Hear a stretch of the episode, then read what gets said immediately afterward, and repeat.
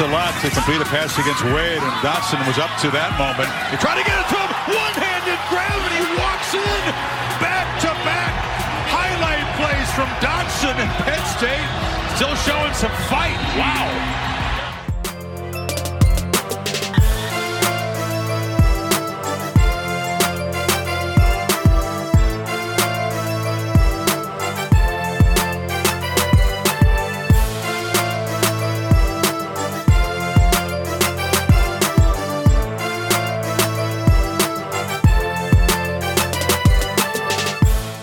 Salut à tous et bienvenue pour cette émission du podcast Ball, un 165e numéro pour le moins salé consacré à la semaine des finales de conférence du collège football et à la révélation donc euh, du dernier carré et euh, du plateau des playoffs, l'effondrement de Georgia, la persévérance de Baylor, la trahison de Brian Kelly puisqu'on parlera bien entendu du coaching carousel où il s'est encore passé moult choses au cours de ces derniers jours, sans oublier bien entendu euh, notre chronique draft avec notre top 5 hebdomadaire, notre joueur hot du moment, tous ces sujets avec, je le disais également tout à l'heure, la révélation des playoffs également des principaux balls à suivre dans les prochaines semaines. Tous ces sujets qu'on va essayer d'aborder avec rapidité et euh, concision.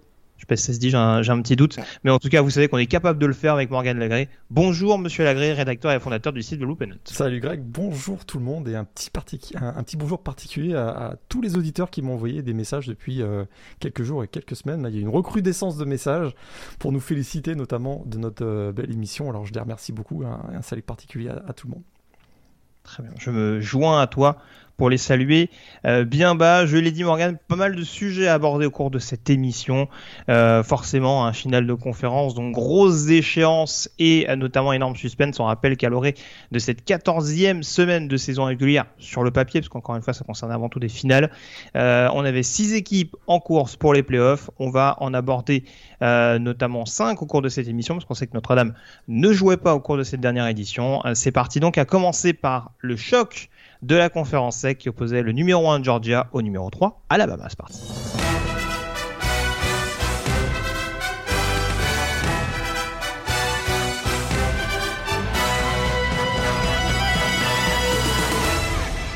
Une affiche qu'on a pris l'habitude de voir, Morgan, puisque elle nous avait été livrée, si je ne dis pas de bêtises, ces quatre dernières saisons, en euh, l'occurrence. Très régulièrement. En, finale, ouais, alors, on avait eu deux finales de conférence 2019-2021, euh, du coup, une finale nationale 2018. Ouais. Et du coup, ils s'étaient affrontés en troisième semaine de saison régulière, je crois l'an passé, euh, ou l'année d'avant. Je ne veux pas dire de bêtises, mais en tout cas, euh, ces deux équipes qui se croisent extrêmement souvent. Malheureusement pour Georgia, c'est souvent Alabama euh, qui gagne à la fin. Euh, et là, pour le coup, ça n'a pas fait exception à la règle. Euh, on va développer un petit peu tout à l'heure. J'aimerais déjà avoir ton premier ressenti sur cette rencontre, puisqu'en l'occurrence, on était souvent habitué à avoir des rencontres très accrochées entre le Crimson Tide et les Bulldogs. Ça a longtemps été le cas en l'occurrence, hein, puisque à quelques minutes avant la pause, il y avait encore 17 partout. Mais globalement, Alabama s'impose en toute logique. victoire 41 à 24, derrière encore une énorme attaque énorme attaque. Alors c'est vrai que là il y a beaucoup beaucoup de choses à dire, mais peut-être le premier point qui peut-être est surprenant, c'est qu'une semaine après avoir souffert pendant 59 minutes face à Auburn, on a vu une équipe d'Alabama totalement différente. Simplement, écoute, euh, on était certains à, dire, euh, j'en faisais partie, euh, attention, parce que Georgia n'a pas forcément eu beaucoup d'adversité cette année. On sait que dans la division ICC Est, elle est peut-être moins forte que la division Ouest, très clairement moins forte que la division Ouest. Pas beaucoup d'adversité. Ils ont très rarement eu à, jouer euh, en, en, ayant à remonter un score, par exemple. Et surtout, juste si tu me permets une petite parenthèse, un des éléments de comparaison qu'on pouvait avoir, c'est éventuellement des adversaires communs, notamment des adversaires euh, supposément costauds sur le papier. Il y avait notamment Florida et Auburn sur les deux confrontations, on avait quand même vu que Georgia était plus fringant qu'Alabama. Mais globalement, je te rejoins sur tout ce que tu as dit avant. Et la grande différence, c'est qu'ils n'avaient probablement jamais joué une équipe avec une telle attaque aérienne, euh, en tout cas une, attaque aérienne aussi explosive. Et ça, c'était un point d'interrogation. Comment allait-il réagir? On sait que la défense euh, de Georgia a été exceptionnelle tout au long de la saison, avec notamment un front seven euh, exceptionnel. On avait quand même un certain nombre de points d'interrogation sur le backfield défensif. Et alors, ce qui a été dans ce match qui a été absolument renversant, c'est la, c'est, la ligne offensive d'Alabama qui a réussi mm. à parfaitement bloquer la défense de Georgia. On a eu vraiment des clean pockets pour, pour Bryce Young pendant toute la rencontre. Et alors tu donnes 3, 4, 5 secondes à Bryce Young dans la pocket, ben oublie ça. 421 euh, yards et 3 touchdowns pour le quarterback euh, du Crimson Tide qui probablement a réussi son match signature qui va l'emmener remporter probablement le Ace-Man.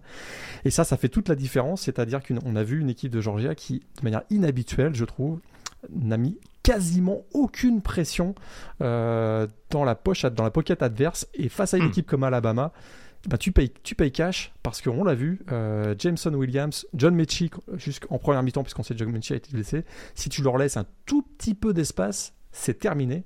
Et c'est ce qu'on a vu. Euh, Georgia a tenu un carton, peut-être un petit peu plus d'un carton. Et derrière, ils se sont, euh, ils se sont effondrés. mais je pense qu'il y a d'autres sujets dont on va vouloir parler dans ce match. Ouais, alors juste, je me garde le petit chapitre de Georgia un petit peu après. On va quand même faire euh, faire l'honneur de la mention, euh, enfin d'appui, d'insister un petit peu euh, sur ce qui a été mis en place par par Alabama. On a vu un début un petit peu timide de mémoire. Il y a les deux premiers drives notamment où, Georgia ou Georgia ou Alabama pardon. Ça punt, ça punt, ça punt. Ouais, galère un petit peu à, avancer, on va dire toute proportion gardée en, en l'occurrence. Et c'est vrai qu'il y a notamment ce touchdown de Jamison Williams euh, qui donne un petit peu le là. Alors j'en avais parlé la semaine dernière, fallait pas non plus être un génie pour deviner ça. Et c'est vrai que tu l'as dit un petit peu en introduction, mais c'est sûr que le backfield défensif de Georgia, euh, avec un Darion Kendrick qui peut laisser parfois traîner un peu les mains et un Kelly Ringo qui reste malgré tout relativement jeune. Hein. On parle d'un joueur qui est seulement sophomore à, l'heure actuelle. Et qui n'a pas joué l'année dernière d'ailleurs, quasiment pas joué l'année dernière. Tout à fait, et c'est vrai que malheureusement il y avait ce risque d'être énormément exposé euh, face, à, face à une attaque qui est aussi explosive. Et tu, et tu disais à raison qu'en effet, Bryce Young, euh, quand tu lui laisses un, tel fauteuil, enfin en tout cas un, temps aussi infini pour lancer le ballon, tu as toutes les chances de te faire découper. Ce qui est presque écœurant pour la défense de Georgia et ce qui est aussi à mettre au crédit d'Alabama. Alors, Nick Saban en a parlé en conférence de presse hein, euh, de ce fameux statut de méga favori de Georgia, qui, selon ses dires, avait beaucoup joué dans l'optique de, galvaniser un petit peu les joueurs du Tide. Euh, si on insiste un petit peu là-dessus, on a vu que Bryce Young, même quand il y avait un tant soit peu de pression, il a aussi toujours cette faculté à pouvoir se mouvoir dans la poche et trouver la moindre solution. Et c'est là où on se dit que ouais, ça, ça, ça devient une équipe vraiment compliquée à jouer. Certes, on va sortir des exemples. En effet, contre LSU ou contre Burn, ça a été compliqué. Mais quand Bryce joue comme ça, et quand en plus, comme tu, le dis, la moitié du temps, il a le temps de lancer, c'est ouais, ça, devient quasiment injouable pour une équipe qui a quasiment pris autant de points sur un match que sur tout le reste de la saison. C'est ça qui est absolument incroyable. Hein. C'est effectivement, ils ont pris quasiment autant de points sur un match que dans toute la saison. Et en deuxième mi-temps, Alabama a creusé son écart malgré l'absence de John Mechie. C'est-à-dire qu'on a vu des joueurs comme Slade Bolden qu'on avait presque un peu oublié dans l'effectif dans euh, d'Alabama. On sait qu'il y a Jaling Billingsley qui peut toujours apporter sur, euh, voilà, sur, un, sur un troisième down, il peut être toujours très précieux. Et puis on a vu un Treshon Holden. Euh, on sait que Jacory Brooks, qui avait été très bon face à, en tout cas qui avait été décisif face à Auburn, il est toujours aussi dans le, dans le depth chart. Donc malgré l'absence de John Mechie, on voit que c'est une équipe qui a continué. On sait, hein, c'est aussi, on répète souvent et semaine après semaine dans ce podcast que la profondeur d'Alabama celle de Georgia aussi d'ailleurs dans une moindre mesure, mais Alabama est extrêmement précieuse et sur ce genre de match, ça fait la différence encore une fois. Ils perdent un gros morceau avec le Canadien John Mechie. Derrière, il y a d'autres receveurs qui se mettent à jouer et, euh, tout ça hein, avec un, jeu au sol quasiment inexistant. C'est ça qui, mm. euh, qui est, qui est d'autant plus remarquable puisque euh, la plus longue course du, match a été réalisée par Bryce Young sur son touchdown, si je me trompe pas, qu'il a, inscrit en, fin de première mi-temps, si, si, je me rappelle bien, qui, leur a permis de rentrer au vestiaire avec une avance de 24 à 17. Ouais, tout à fait. Et on rappelle, la semaine dernière, le héros à Auburn, c'était J. Cory Brooks, euh, en effet, qui était sorti du chapeau, qui là, en l'occurrence, a eu un impact moindre. Euh, on rappelle au passage qu'il y a des joueurs très cotés comme Jojo Early ou euh, A.G. Hall qui ont été recrutés il n'y a pas si longtemps que ça. Donc ouais, même si Williams et Metchy notamment sont très cités pour la prochaine draft, on se dit que malgré tout, on va réussir plus ou moins à trouver des solutions. Et là, en l'occurrence, euh, voilà, Bill O'Brien, on voit que son acclimatation s'est bien faite. Alors, on vendra peut-être pas des schémas aussi élaborés que parfois que pouvait l'avoir Star Sarkisian à l'époque, mais en attendant, il a vraiment fait mal à l'une ah des ben. défenses, si ce n'est peut-être la défense la plus réputée du pays au niveau universitaire. Et puis je trouve qu'effectivement, les, les, tracés des receveurs d'Alabama, il n'y a pas beaucoup de complexité. Hein. Jameson Williams, c'est des fade routes à peu près très régulièrement, un peu de poste. Euh, on, a du John Mechie qui fait du slant à peu près une fois sur deux. Donc il n'y a, rien, y a rien de révolutionnaire. C'est juste que c'est bien exécuté. C'est formidablement exécuté. Quoi. Et, ça, ça met en. Voilà, avec des joueurs aussi explosifs, euh, qui ont des mains très sûres. Hein. Il y a très peu de drop hein, chez, les, chez les receveurs d'Alabama. Écoute, l'écart s'est creusé et, dès le début de la, du troisième quart-temps, euh, on a compris que ça allait être compliqué pour Georgia. Ils auraient pu s'en sortir, ils, auraient pu s'en sortir avec un petit peu d'attaque. Ouais, alors je, suis, si tu me permets, alors encore une fois, on va pas faire le l'emphase de, enfin, on va, on va pas faire le jeu de ça s'est joué sur une action. Il y a une action quand même qui est pas anodine et c'est peut-être une des rares fois où Alabama a laissé une opportunité de se faire punir. C'est le fumble de Bryce Young, peut-être, euh, je crois que le score est encore de 17 partout en, fin de deuxième quart. Euh, il me semble qu'on n'est pas loin des 50. Et, ce qui est paradoxal, c'est qu'on voit Bryce Young qui perd le ballon en contact. Il est entouré par trois. Bah, c'est le moment où Métis se blesse en plus de mémoire. Il est entouré par trois joueurs de Georgia, trois massifs joueurs de Georgia, et il arrive quand même à recouvrir le ballon. Tout à fait. Et derrière, Alabama marque un touchdown et, euh, et, en plus récupère la possession en début de troisième quart. Donc encore une fois, sans dire que ça aurait changé fondamentalement la rencontre, parce que Georgia, à mon sens, même à 17-10, était encore un petit peu dans le dur. Euh, avec pas mal de pénalités qui ont favorisé la progression dans la zone rouge et le touchdown de, de McConkey. Alors c'était pas en zone rouge, pardon, mais en tout cas euh, en bonne position. Mais il y a quand même cette action-là. Pour le reste, Alabama n'a quasiment rien autorisé. Que ce soit en attaque ou en défense d'ailleurs, parce que la défense, pour le coup, là aussi, on a parfois été critique avec. Euh, alors moi, le premier, je trouvais que notamment des joueurs comme Christian Harris, par exemple, c'était un peu irrégulier sur l'ensemble d'un match. Alors certes, on a vu un McKinstry qui a un petit peu souffert par moment sur couverture. Euh, pour le reste, euh, voilà, je veux dire, Jordan Battle qui est tout près de faire deux Big Six quasiment sur le match. Ça a blitzé à tout va euh, de la part de Golding, le, coordinateur défensif. Et oui, en fait, encore une fois, sans trop anticiper, ce qu'on attendait de voir de Georgia, à savoir du blitz à tout va, on l'a eu du côté du Tide, et ça a été couronné de succès. Tout à fait. Et alors vraiment, je te rejoins complètement. autant ils ont été excellents dans l'exécution offensive, autant le, plan de match défensivement du côté d'Alabama a été excellent et l'exécution aussi. On a vu des joueurs très disciplinés hein, du côté de dans, dans, dans, les assignations et on a vu un joueur comme Demarco Elams euh, qui réussit une interception, si je ne me trompe pas. Jordan Battle, tu l'as mm. dit, quasiment deux pick six. Il en fait, euh, il fait une interception et un, et un, TD. Et puis, effectivement, on a vu euh, même des joueurs qu'on avait vu qui avaient, qui avaient, été plus discrets ces dernières semaines, alors qu'on s'attendait d'eux d'avoir du leadership. Je, par, par je pense notamment à Henry Toto. Il a été bon sur ce match. Il a été vraiment bon sur ce mm-hmm. match. Will Anderson a réussi ses, ses, ses habituels plaquages pour perte. Et Christian Harris, on a vu. Même Tim Smith, a, qui avait un petit peu disparu, qui faisait des matchs euh, voilà, qui était pas très constant dans les, dans les, euh, dans les performances ces dernières semaines, a, été bon. Et vraiment, euh, voilà, écoute, Phil, Phil Matisse, c'est ce genre, ce genre de joueur qui réussit un sac également. Voilà, on voit qu'on a une équipe d'Alabama qui a beaucoup de profondeur en défense, qui avait dans l'exécution pas été toujours au rendez-vous au cours de la saison. Là, ils ont été très impressionnants euh, et, du côté de Georgia, on commence à développer un certain complexe d'infériorité parce que effectivement, on enchaîne les défaites contre Alabama et on se demande comment est-ce qu'ils vont y arriver. Est-ce que Kirby Smart va enfin gagner un match contre mm. Nick Saban? Alors, est-ce que tu veux qu'on commence par l'attaque ou la défense du côté de Georgia? Parce que je trouve qu'il y a pas mal de choses à dire bah, euh, sur, sur des points, on va dire, sur des fronts un peu différents. Qu'est-ce, que, qu'est-ce qui, toi, te marque sur cette rencontre? Est-ce que c'est plus la prestation offensive ou défensive? Bah, Je sais qu'on va, on va parler de, de Stetson Bennett, mais euh, le, le, résultat final, c'est qu'Alabama a marqué 41 points quand même. Donc euh, mhm. c'est sûr que tu mets pas dans une situation favorable un Stetson Bennett ou quel que soit le quarterback de Georgia si tu prends 41 points contre Bama. Ça c'est la, ça, c'est la première chose. C'est vrai qu'ils prennent 536 yards, 41 points, je viens de le dire. Euh, mais ce qui choque, c'est parfois il y a un game management et des décisions de Kirby Smart qui sont très contestables. Offensivement. T'en penses à une en offensivement, offensivement, je parle. Ah oui, offensivement. Euh, offensivement, je parle. Euh, l'absence, l'absence du jeu au sol, par exemple, sur ce match-là. Moi, ça me surprend. C'est une équipe qui a construit ses victoires tout au long de la saison, et on sait qu'ils sont arrivés dans cette rencontre avec 12 victoires en 12 matchs, qui a construit ses victoires avec un jeu au sol efficace, performant, même lorsque ça ne fonctionnait pas très bien dans certains des débuts de match qu'ils ont eu à faire pendant la saison. Ils insistaient beaucoup, il y a une grosse rotation avec, des, avec 3-4 euh, running backs qui sont capables de, de, de, porter le ballon.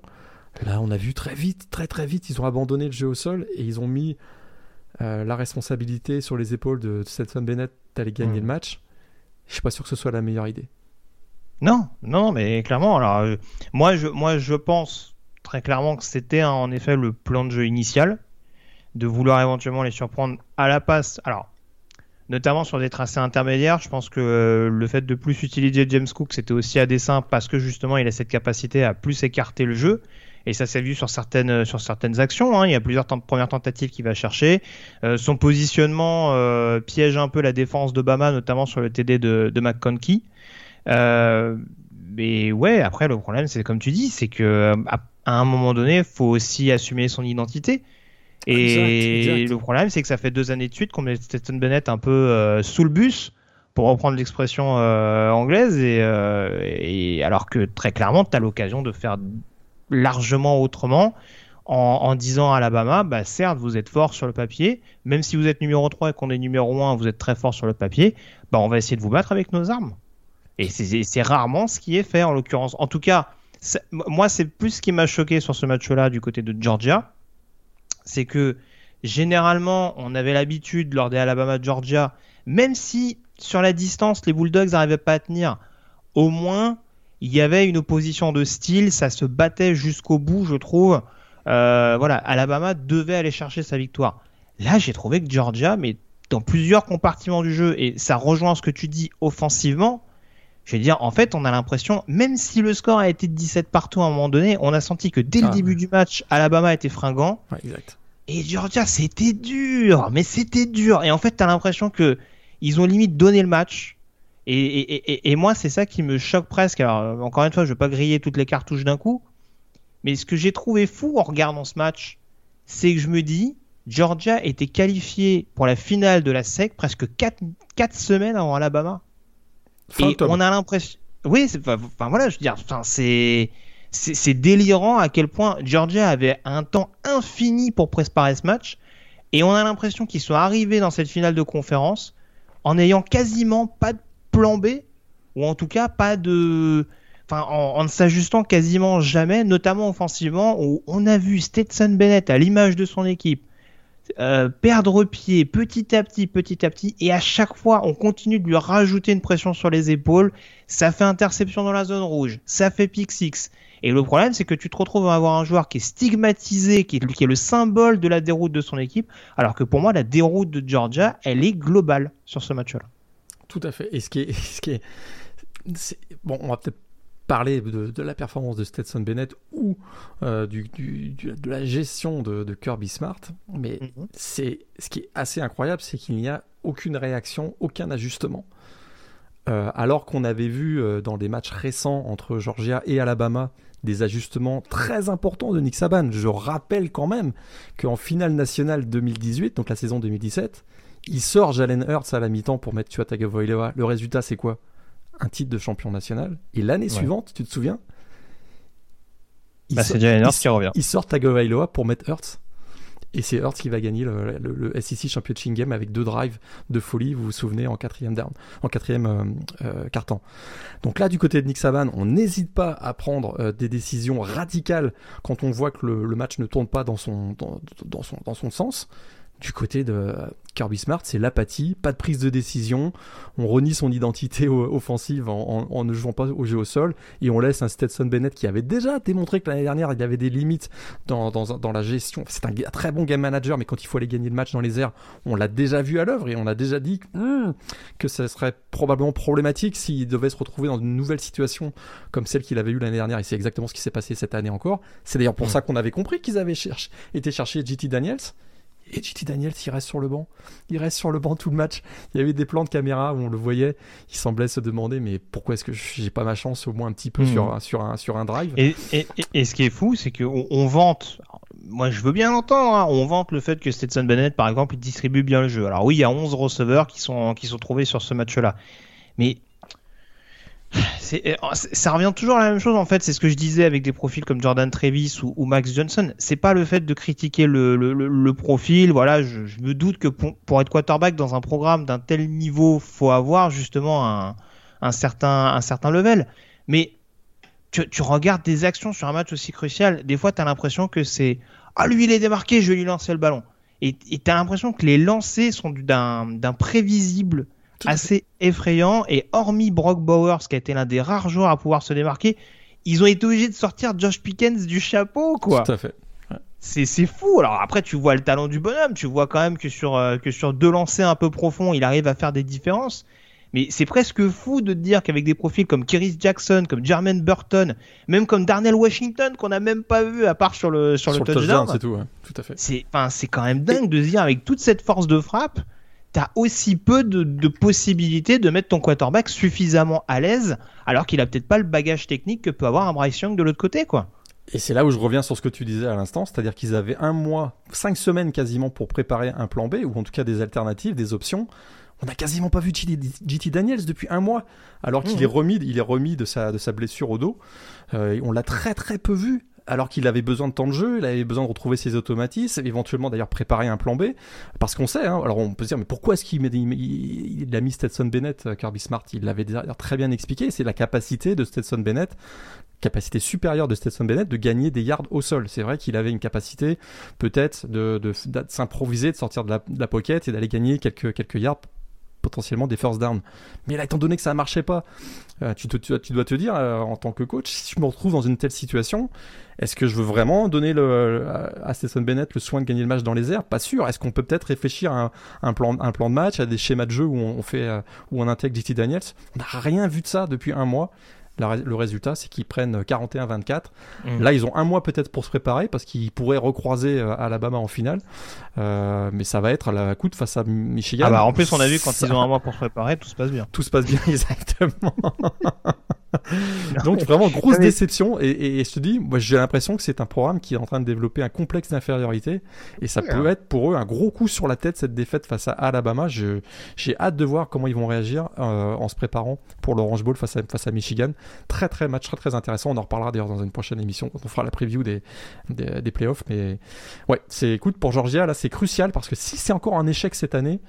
Euh, alors qu'on voit que dans d'autres programmes de la SEC, ça, bouge beaucoup et que ça progresse, c'est peut-être qu'ils sont en train de laisser passer, de revoir se refermer la fenêtre euh, de possibilité de gagner un titre national du côté de Georgia. Oui, non, mais voilà, après c'est. Mais ouais, comme tu dis, après c'est. Le, problème, le programme, le, le problème du programme, je vais y arriver. Euh, pour moi, de toute façon, ça change pas. Il est essentiellement mental. Et alors moi, ce que je, ce que je comprends pas, c'est que concrètement, on a ce ressenti malgré tout que Kirby Smart, il est toujours dans ce complexe d'infériorité par rapport à Nick Saban.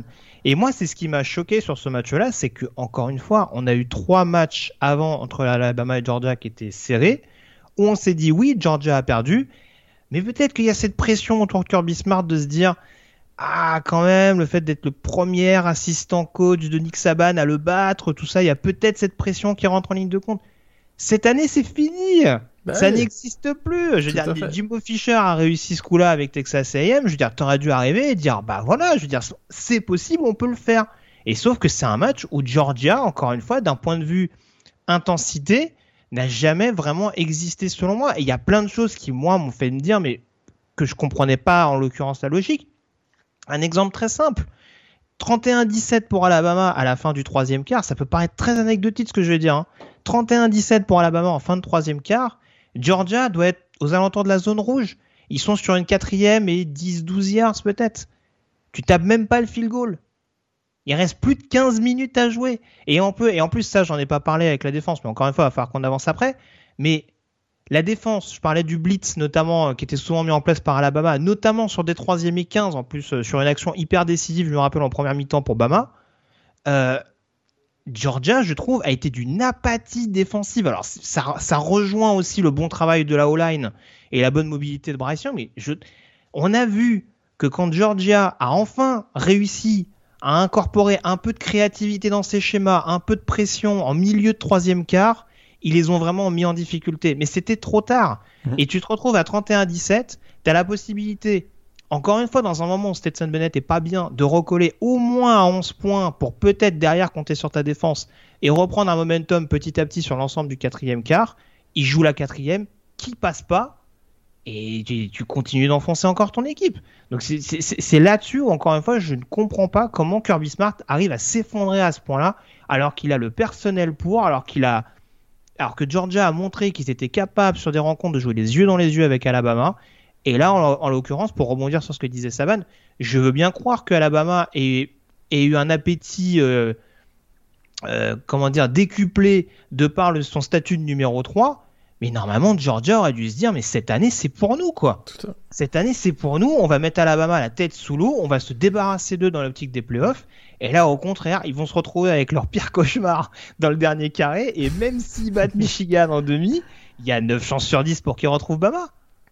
Donc, euh, donc ouais, c'est franchement là, j'espère vraiment qu'on aura un autre visage pour rejoindre ce que tu disais tout à l'heure de Georgia euh, prochainement. Je ne sais pas s'ils prendront l'option de JT Daniels. Euh, moi, je me dis qu'à un moment donné, si tu vois que ça n'a pas fonctionné avec Bennett, autant tenter Daniels et puis tu vois ce que ça donne. Tu vois si, c'est un peu mieux. Mais oui, c'est quand, même dingue de se rendre compte de l'écart de niveau qu'il y a entre les deux équipes sur un tel match, alors que Georgia a quand même montré une globale facilité tout au long de la saison, même contre des programmes de sec un peu plus huppés.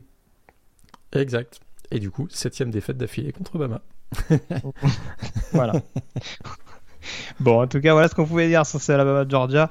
Et cette victoire 41 24, sans trop de surprise, ça permet du coup, on en parlait la semaine dernière à Alabama, de devenir le numéro 1 euh, dans l'optique du, ranking euh, du comité des playoffs. Euh, du coup, on a switché de position tout simplement parce qu'Alabama passe numéro 1 et Georgia numéro 3. On va parler du numéro 2, justement, il y aura un peu moins de choses à dire, je pense, que sur l'Alabama Georgia. Ah, ouais. Voilà, euh, le Michigan-Iowa. Euh, Michigan, donc numéro 2 contre Iowa, numéro 13. On en parlait la semaine dernière, Morgan. On se doutait que ça allait être compliqué pour Iowa, notamment parce que l'attaque avait du mal à suivre la défense. Sans trop résumer ce match, on va dire que dès que Michigan a accéléré en attaque, ça a commencé à devenir très très dur à suivre pour les Hawkeyes. très très dur à suivre pour les Hawkeyes. écoute, euh, on n'a peut-être pas suffisamment, on a beaucoup parlé de Jim Harbaugh euh, depuis quelques, quelques semaines et à raison, mais un, petit, euh, un petit coup d'os aussi à, nos amis euh, Josh Gattis, le coordinateur offensif, et Mac McDonald, le coordinateur défensif, parce que quel boulot ils ont réussi tout au long de la saison, et ça a été comme un point d'exclamation de cette belle saison des Wolverines, cette rencontre du Big Ten Championship Game, parce que écoute, ça a été une domination bah, outrageuse de cette équipe de Michigan. Écoute, il y a Iowa n'a rien, absolument rien pu faire pendant, sur, sur, match. Il y a vraiment une domination de tous les instants. Écoute, tout a bien fonctionné du côté de, Michigan. L'attaque au sol, euh, c'est une équipe de Michigan qui a réussi 10 touchdowns dans les deux dernières semaines au sol. C'est assez, spectaculaire. On voit que Black, euh, son retour a été euh, voilà, beaucoup aidé cette équipe de, Michigan, même si euh, Hassan Haskins euh, en est à. Bah, écoute, il a fait quoi 5 touchdowns contre euh, Ohio State, 2 face à, face à Iowa. Ça fait 7 en 2 matchs pour Hassan Haskins, donc c'est assez spectaculaire. Et puis défensivement. Écoute, on, a pu, on a suffisamment de, de, mots pour qualifier les performances semaine après semaine de Aidan Hutchinson, de, de, euh, de Ojebo, euh, David Ojebo, qui était peut-être un petit peu moins visible sur ce match-là, mais, mais euh, écoute, c'est très très spectaculaire, un match encore très réussi, puis ils ont jamais tremblé, même si c'est vrai que il euh, y, a eu, y a eu un premier drive qui a été un petit peu difficile, qu'il y a eu un, un, un, field goal manqué par Iowa euh, en, tout début de match, mais dès qu'ils ont commencé à enchaîner, euh, écoute, ça a été des touchdowns, des touchdowns. Puis, alors il y a eu un petit passage à vide quand même, avec une interception et un fumble. oui. oui. il y a deux interceptions sur ce, sur ce match-là, mais qui n'étaient pas forcément, qui n'ont pas permis à l'attaque d'Iowa de, de, concrétiser derrière. Ouais. mais on sentait bien, voilà, on sentait bien qu'il manquait pas grand-chose pour que le match vraiment bascule assez vite en, en faveur de Michigan, puisque c'est son deux interceptions et un fumble en première mi-temps, ça faisait 14 à 3, mais on voyait y avait une telle domination qu'à la mi-temps, on, on, aurait dû se retrouver avec un 24-3 par exemple à la mi-temps. Puis c'est ce qui s'est passé en, deuxième mi-temps avec 3 touchdowns sur leur, même 4 touchdowns sur leurs 5 premiers drives, sur leurs 5 drives de la deuxième mi-temps. Donc large domination de Michigan, écoute, une victoire au final 42 à 3. Et, puis là, et puis là, on parlait d'actions qui mettent un coup sur la tête. Euh, la passe de touchdown de Van Edwards, euh, là, je pense que. Ah bah c'est ça. En plus, il y a que 14-0, mais déjà, je pense que du côté d'Ayo, on s'est dit, oula, ça, ça, va être difficile. Ouais, ouais. effectivement, si vous l'avez pas vu, il y a une passe latérale. Bah, c'est un double pass là, donc euh, une passe latérale de Cade McNamara pour Donovan Edwards, le running back, et qui effectivement envoie une passe de, touchdown de 75 yards, si je me souviens bien, à Roman Wilson. Donc c'est effectivement ça, ça voilà, 14-0, c'était quasiment plié parce qu'on sait, qu'on l'avait dit, hein, Iowa, pour gagner, pour exister dans ce match, il fallait absolument euh, limiter la capacité de Michigan à marquer des points parce qu'on sait qu'Iowa, euh, c'est une équipe qui marque pas beaucoup plus que 20 points par match. Bah là, ils en ont fait que 3, puis on a vu, on a, on a vu les limites. Hein. On, a, on a vu Spencer Petras, on a vu Alex Padilla, les, deux quarterbacks. Aucun d'eux a réussi à marquer, a à réussir une passe de touchdown. Donc, euh, voilà, match compliqué. Il y avait un, écart, euh, bien que c'était, on était à 13 contre 2 au CFP ranking, il y avait un écart énorme entre les deux équipes. Tyler Goodson également qui fait à peine 3 euh, yards par portée. Donc euh, ouais, non, c'est sûr que du côté d'Iowa, il n'y a vraiment pas grand chose offensivement. Il n'y a pas beaucoup de, de recettes. De toute façon, oui, c'est vrai que c'était un match-up déjà très intrigant. La O-line d'Iowa contre la, D-line de Michigan. Euh, et très clairement, sur ce match-là, euh, la O-line d'Iowa a montré énormément de difficultés. Voilà, c'est un peu comme celle de Georgia. En l'occurrence, c'est des bonnes références habituelles qui, là, en l'occurrence, sur ce match-là, sur leur match respectif, on va dire, ont, pas mal souffert euh, dans, dans le match-up qui les opposait à la défense, euh, à la D-line euh, de l'équipe opposée. Donc du coup, victoire facile de Michigan 42 à 3, sans trop de surprise forcément. Donc Michigan conserve son statut de numéro 2 et retrouvera donc Georgia, on en parlera tout à l'heure. L'idée c'était de savoir du coup qui allait avoir le dernier ticket. On avait donc trois candidats en lice Cincinnati, Oklahoma State ou Notre-Dame. On va commencer euh, par les Bearcats hein, qui étaient donc euh, classés numéro 4 et qui affrontaient euh, Houston numéro 21. Cincinnati donc invaincu face à Houston qui au moment du coup d'envoi comptait 11 victoires consécutives. Donc rien de bien anodin en l'occurrence. ça n'a pas été un match très évident euh, pour Cincinnati. En tout cas, c'est un peu le même scénario que Alabama-Georgia, c'est-à-dire que ça a été accroché notamment en première mi-temps, et les Bearcats finalement qui ont eu euh, les Cougars à l'usure pour s'imposer 35 à 20. Ouais, à l'usure. Puis là, il n'y a aucun doute, hein, ils laissent aucun doute euh, sur leur sur leur, légitimité de participer au, play-off avec cette belle victoire 35 à 20 face à une équipe, tu l'as dit, de Houston qui avait un gros momentum puisqu'il venait d'enchaîner 11 victoires, tu l'as dit. Euh, gros boulot de Luc Fickel, mais j'ai quand même quelques petites réserves sur ce match. Effectivement, euh, la première mi-temps, ça a été quand même très compliqué, j'ai trouvé. Euh, alors, il marque deux touchdowns sur leurs deux premiers drives, si je me souviens bien. Mais ensuite, euh, non, d'ailleurs, je, je dis une bêtise puisqu'ils font, un, manque, il manque le field goal finalement. Mais par la suite, j'ai trouvé que c'était une équipe qui, c'était laborieux offensivement. Même défensivement, il se faisait quand même pas mal bouger, j'ai trouvé, par, par cette équipe de, de Houston. Et un peu comme on l'avait vu, si tu te souviens, en, tout début de saison face à Indiana, où ils avaient bénéficié d'un targeting qui leur avait permis de revenir et de s'imposer du côté d'Indiana alors qu'ils étaient menés de deux touchdowns. Là, la situation mhm. n'était pas aussi grave face à Houston, mais on sentait qu'à un moment, Houston avait quand même à récupérer le momentum. Et il y a une passe interférence sur Marcus Jones, si je me trompe pas, super controversé. Et à partir de ce moment-là, le match a basculé du côté de, du côté de Cincinnati. Alors c'est un fait de jeu. Euh, on peut pas réduire la, victoire de, Cincinnati à une erreur d'arbitrage. Je tomberai pas dans ce piège-là. Mais très clairement, il y a eu un moment où ça a fait basculer euh, le, match en faveur de Cincinnati. Ils ont été heureux avec cette décision d'arbitrage, avec ces décisions des arbitres. J'aurais aimé que ce soit plus convaincant en, début de match, mais effectivement, tu, tu as utilisé le bon mot tout à l'heure, à l'usure. C'est une équipe qui a, qui a trop de talent, trop de puissance athlétique pour, euh, pour, pour, euh, et puis un gros momentum. Ils jouent à domicile en plus, euh, avec un, stade qui était électrique du côté du Newport Stadium. Et finalement, ça, ça passe et c'est donc la 13e victoire en 13 matchs de Cincinnati cette année, invaincu. Et finalement, avec la défaite de Georgia, Cincinnati est la seule équipe invaincue cette année. C'est ça. Mais euh, oui, non, du coup, euh, c'est vraiment, euh, c'est des ingrédients qu'on retrouve dans d'autres équipes en l'occurrence. Mais c'est vrai que je trouve que c'est une défense très aiguisée et une attaque hyper appliquée. Et c'est des ingrédients qui marchent depuis le début de la saison. La preuve, euh, Desmond Reader, c'est 11 passes complétées, 3 touchdowns. Quoi. Je veux dire, c'est. tout à fait. C'est hyper bien, euh, c'est très maîtrisé.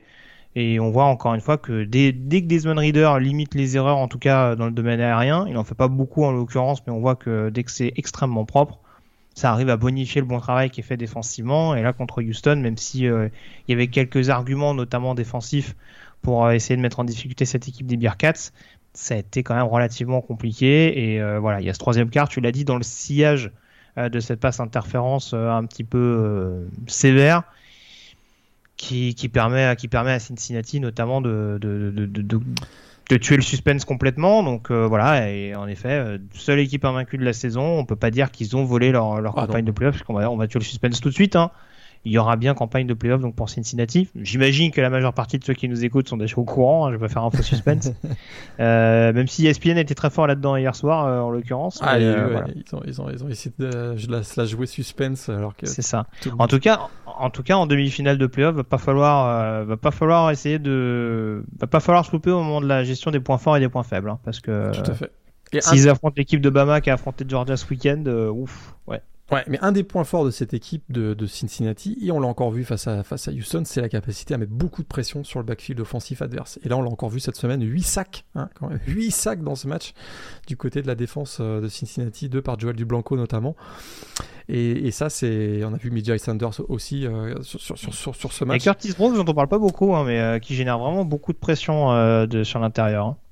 Écoute, c'est une équipe qui a beaucoup plus de profondeur qu'on l'avait peut-être imaginé en, début de saison. Effectivement, on voit qu'il y a des joueurs qui, euh, qui, euh, qui, prennent le relais lorsque les titulaires sont, sont blessés ou, en méforme, et notamment sur, le, sur la ligne défensive, tu as raison. Puis on a toujours voilà, un Ahmad Gardner, écoute, euh, je sais pas si tu as vu son blitz, son, son sac mm. fabuleux sur un, sur un QB blitz, qui est, sur un cornerback blitz qui a été assez spectaculaire. Voilà, ce sont des joueurs qui, c'est une équipe pardon, qui ont des joueurs qui sont des vrais playmakers en, en défense notamment, et qui peuvent à tout moment faire basculer un match avec un big play défensif. Quoi. Voilà, pour terminer juste avec les bémols du côté de Cincinnati, 0 euh, sur 8 en troisième tentative, 0 sur 1 en quatrième. Ah bah, contre Bama. Je parlais, je parlais de Desmond Reader qui a joué juste. Il a pas, il a bonifié les quelques passes qu'il a complétées, mais voilà, on va dire sur des troisièmes tentatives, en tout cas, euh, il a, il a affiché quand même un certain déchet. Donc euh, voilà, à perfectionner pour, pour la suite. Tout à fait, on fera pas la preview maintenant, mais il faudra un Cincinnati bien meilleur euh, face à Alabama pour qu'il puisse s'en sortir euh, en, en, playoff. Et peut-être que finalement, euh, la gagne passera aussi par un bon match de Jérôme Ford qui, qui va retrouver son ancienne équipe, si je ne me trompe pas. Oui, tout à fait. Ça, ça pourrait être intéressant puisqu'il avait été recruté par Bama et qui fait un très très bon match encore face à Houston, lui, 187 yards de touchdown. Donc une valeur sûre de l'attaque la, de des, des. Tout à fait. alors on a parlé de Michigan tout à l'heure qui a battu Iowa. Euh, dans la Big Ten euh, pour euh, spoiler un petit peu ce qu'on va, ce dont on va parler. Michigan est la seule équipe dans les finales du Power 5 à avoir battu l'équipe qui était moins bien classée puisqu'on va parler désormais de la Big 12 avec le Oklahoma State Baylor, Oklahoma State numéro 5 contre Baylor numéro 9. On attendait un match aux allures de formalité hein, pour Oklahoma State, puisque bon, on rappelle que les Bears jouaient notamment sans Gary Buchanan, leur quarterback, euh, et qu'ils avaient perdu la confrontation directe contre Oklahoma State en saison régulière, et bien il n'en a rien été. Victoire 21 à 16 euh, de Baylor. Euh, action qui est beaucoup résumée, Morgan, par ce stop défensif de Jerome McVie, notamment sur, la tentative de contournement de, de Desmond Jackson en red zone c'est presque logique que Baylor gagne ce match. Euh, au vu de leur domination globale, euh, ils ont quand même failli s'en mordre les doigts, ah bah notamment d'une deuxième mi-temps euh, très très compliquée. Ouais, ça c'est on a vu un petit peu un schéma qu'on a vu très souvent de Oklahoma State cette saison, c'est-à-dire ils sont une capacité d'ajustement à la mi-temps, notamment en défense, qui est assez spectaculaire. On l'avait vu face à Oklahoma, tu te souviens? Puisque Oklahoma n'avait marqué aucun point en attaque en deuxième mi-temps lors du Bedlam. Ben là, ça a été à peu près la même chose du côté de Baylor. On a été totalement inefficace en deuxième mi-temps offensivement, alors que la première mi-temps avait été très spectaculaire du côté des Baylors, Bears de Baylor, pardon. Euh, pour quelle raison? Tu viens, de, tu viens de le dire, Jerry Bohannon out en raison de sa blessure. On lance le freshman Blake Chapin qu'on avait déjà vu euh, en fin de saison, mais qui reste un freshman il réussit ses 17 premières passes, monsieur. Il réussit ses 17 premières passes. Alors, parce qu'il a eu une capacité d'exécution euh, euh, excellente, mais aussi parce qu'il a été mis dans une excellente position et ah situation par un game plan. Et on le cite très régulièrement dans ce podcast, notre ami Jeff Grimes, le coordinateur offensif de Baylor, masterclass littéralement sur, ce, sur ce, cette première mi-temps, parce qu'il a, mis en, voilà, il a été mis en situation euh, très favorable, notre ami Blake Chapin.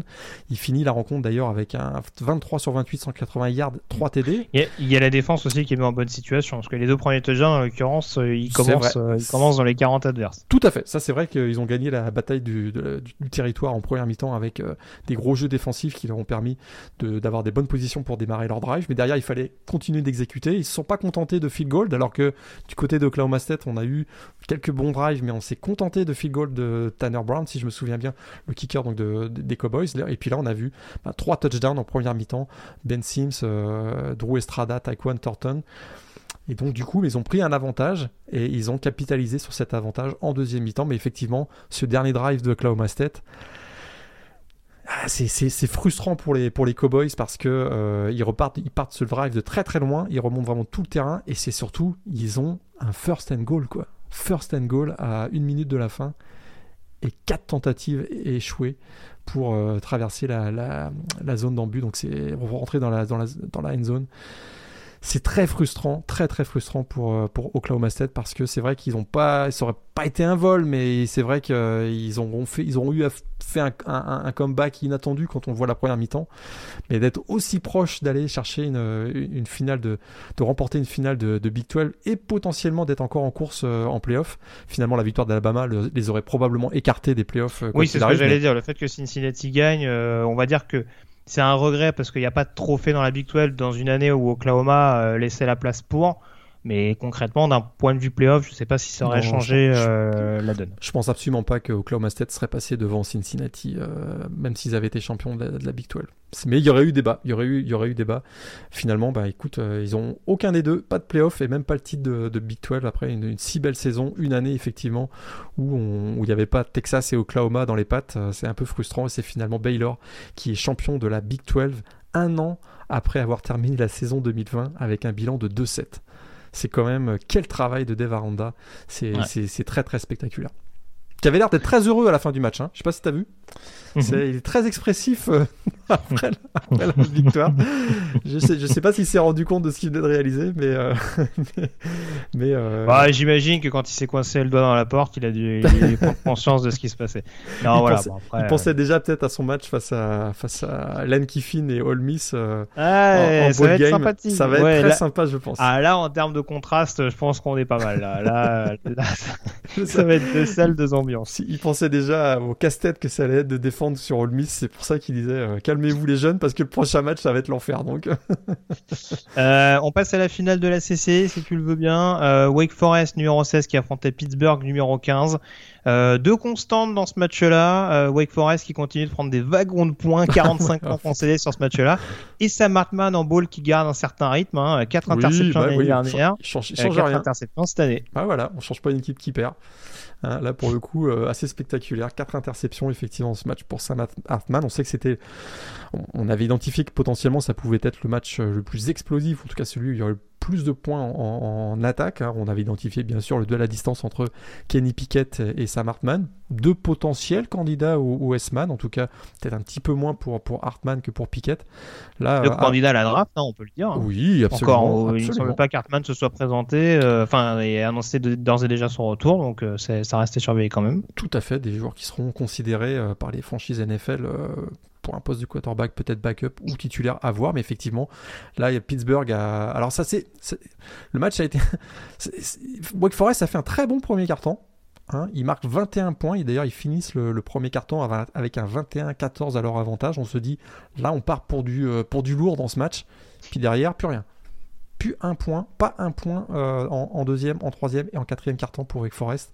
C'est peut-être la, petite surprise de ce, match, c'est euh, l'inefficacité offensive de Wake Forest provoquée par euh, ben, des ajustements défensifs assez euh, étonnants du côté de Pittsburgh parce que ben, si Wake Forest a pris quelques valises cette année, Pittsburgh a fait pas mal dans son genre aussi cette année. Mais voilà, avec une défense plus agressive et ses 4 turnovers provoqués. c'est ça, on va, dire, ça, ça, a beaucoup été signalé le fait qu'en effet, il pouvait prendre pas mal de points. Il y a toujours encore cet exemple, je crois que c'était Western Michigan qui avait marqué beaucoup, beaucoup de points, notamment dans la confrontation face à, face à Pitt. Mais c'est vrai que contrairement à Wake Forest, ils ont toujours eu cette capacité, on va dire, au cours de la saison à être opportunistes avec des joueurs capables de provoquer les pertes de balles. Eric Allet, en l'occurrence, qui termine sur, sur, ce rencontre, sur cette rencontre avec deux, deux interceptions. Il n'y a pas un pick six en plus sur ce match-là Oui, deux, ouais, il fait un pick six, effectivement. C'est euh, ça, il y a, y a, y a Servossier Dennis également sur le poste de linebacker qui est capable de faire beaucoup de différences et qui claque de sacs encore sur ce match-là. Donc euh, voilà, c'est plus sur ses capacités de, de playmaker. Mais oui, je te rejoins. Après, c'est que bon, défensivement, euh, bon, les Panthers, c'était pas, euh, pas énormément plus fringant que les Demon Deacons en, défense. Et cette victoire de Pittsburgh en finale de la CC, c'est quand même un événement, puisque c'est la première fois depuis 10 ans que euh, ni Clemson ni Florida State est champion de la CC. Donc c'est quand même euh, assez, assez, Le retour de la CC Coastal, du coup.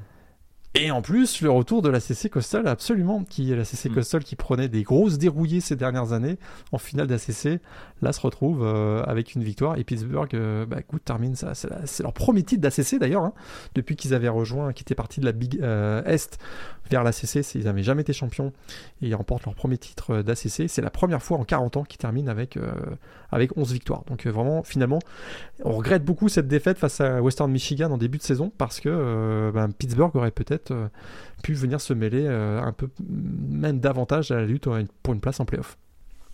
Parlant de voler en finale de conférence, on va passer à Pac-12, Utah qui affrontait Oregon, ou plutôt Oregon numéro 10 qui affrontait Utah numéro 17. Je ne voulais pas croire, Morgan, la semaine dernière, euh, qu'Oregon allait se faire marcher deux fois de suite sur les pieds euh, en deux semaines. Ah, je te l'avais dit, hein Je t'avais ah, voilà, euh, voilà, de nouveau, sur terrain neutre, dans les grandes largeurs, Oregon qui a quasiment pas existé sur ce match-là, 14-0 à la fin du premier quart, une fin de deuxième quart-temps absolument horrible, notamment pour Anthony Brown. Et au final, c'est un match qu'Oregon aura traversé tel un fantôme pour céder le titre de, de conférence Pac-12 à Utah écoute, c'est quasiment la copie conforme du match d'il y a deux semaines, qui avait qui avait été qui, était un match euh, en, saison régulière dans la Pac-12. Là, cette finale, c'est quasiment voilà le copie le copie conforme. Pas existé. Euh, on vous renvoie du coup au podcast numéro 160. exactement. Écoute, les, les, les, carences de Anthony Brown, on les connaissait. Écoute, ce match qu'il a réussi à Columbus en tout début de saison, c'est une aberration. Une aberration dans sa saison. J'ai même presque envie de dire, moi qui l'ai bu beaucoup quand il jouait à Boston College, peut-être une aberration dans sa carrière. Parce qu'il avait été excellent ce jour-là à Columbus face à Ohio State lors de la victoire des Ducks du côté des Buckeyes. Mais pour moi, il n'y a pas de surprise. quoi. C'est un, bon quarterback mais qui fait trop d'erreurs, qui, est limité dans sa lecture, et face à une équipe aussi athlétique euh, opportuniste que, euh, celle de, Utah, ça passe pas quoi. Ça passe pas. Et j'ai un peu de, je regrette un petit peu que du côté de Mario Cristobal, un petit peu comme on l'a reproché à Kirby Smart euh, en début d'émission, il n'y ait pas eu de possibilité d'alternative qui a été imaginée. Qu'est-ce qui arrive si mon, Anthony Brown il est en difficulté dans un match, est-ce que je peux pas avoir euh, on sait qu'ils ont Ty Thompson hein, notamment le, quarterback 4 étoiles qui attend derrière euh, je suis un peu frustré euh, pour Oregon de pas avoir été plus créatif parce qu'on le sentait venir hein. on le sentait venir on en avait parlé la semaine dernière on le sentait venir depuis quelques temps. On ne voyait pas comment cette équipe, notamment depuis la blessure de, CJ Verdell au poste de running back, c'est une équipe qui a moins d'impact dans le jeu au sol, donc on donne plus de responsabilité au jeu aérien avec Anthony Brown et ça passe pas. Et voilà, face à une équipe comme Utah, ben, oubliez ça. Et puis écoute, très très belle, euh, très très belle, un petit mot juste pour euh, sur les Utes hein, qui, qui remportent leur premier titre de champion, euh, champion de la Pac-12 depuis qu'ils euh, sont arrivés. Euh, c'était en 2012 si je me rappelle bien. Et bah, c'est une super belle récompense je trouve pour Cal Whittingham hein, qui avait déjà réussi de très belles saisons avec Utah. On se souvient la saison invaincue en 2008. On se souvient bah, qu'ils ont fait deux fois la finale de la Pac-12 avant de l'emporter cette année. Et puis, euh, ben, c'est voilà, une équipe qui euh, va jouer un, Rose Bowl pour la première fois de son histoire. Donc, euh, bravo, bravo à Kyle, à Kyle Whittingham. Super belle, super belle réussite. Et ça avait pourtant mal commencé, puisque tu te souviens, ils avaient commencé avec un bilan de une victoire, deux défaites, si je me rappelle, cette saison.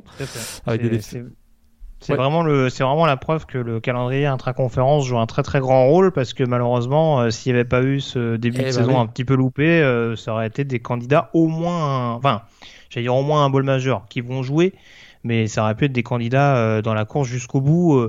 à l'instar par exemple d'Oklahoma State, hein, parce qu'en l'occurrence, il n'y a pas beaucoup d'ingrédients différents de, de ce qu'ont proposé les Cowboys cette saison, par exemple. Tout à fait. Et du coup, euh, c'était peut-être le dernier match de Mario Cristobal, on en reparlera. Oui, euh, du à fait. côté d'Oregon, on en reparlera tout à l'heure. de... il y a pas mal de changements qui s'amorcent a priori du côté d'Oregon d'un point de vue coaching. Ouais. Je pense qu'on on va avoir l'occasion d'en parler euh, rapidement tout à l'heure. Euh, on va terminer quand même ce chapitre avec euh, notamment les confrontations euh, Group of Five. Euh, T'étais confiant la semaine dernière sur la capacité de Billy Napier à emmener Louisiana au titre de Sunbelt euh, pour, pour l'une de ses dernières sorties en l'occurrence en tant que head coach du programme de Lafayette. Victoire 24 à 16, deuxième victoire de cette saison face à Appalachian State pour remporter euh, la conférence. Non pas pour la conserver, parce qu'on rappelle qu'il n'y avait pas eu de finale de conférence l'an passé, mais en tout cas Louisiana qui reste une des places fortes et euh, voilà, ambitionnera de le rester avec notamment son coordinateur offensif Michael Desormeaux, promu head coach en vue de la saison prochaine. Qu'est-ce que tu as pensé de ce match-là? Un bon match de Sunbelt, j'ai envie de te dire. Là, pour le coup, euh, j'ai l'impression qu'on s'est beaucoup craint. Euh, Appalachian State n'a pas concrétisé ses temps forts, à mon sens.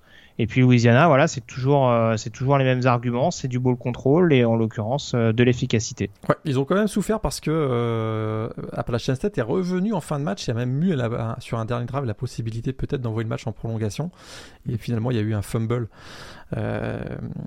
sur un sac hein, de Chauncey Manak. Euh, Il y a eu un, fumble de Chase Bryce, le, quarterback d'A- d'Appalachian State. Donc euh, Louisiana effectivement s'en sort avec une, une victoire et belle victoire pour Billy Napier qui jouait comme tu l'as dit son dernier, qui coachait son dernier match avec euh, les Regina Cajun qui termine donc avec un bilan de 12-1 et si je me trompe pas c'est 33 victoires 5 défaites sur les trois dernières saisons avec deux titres de champion de Sunbelt pour Billy Napier et les, et les Regina Cajuns.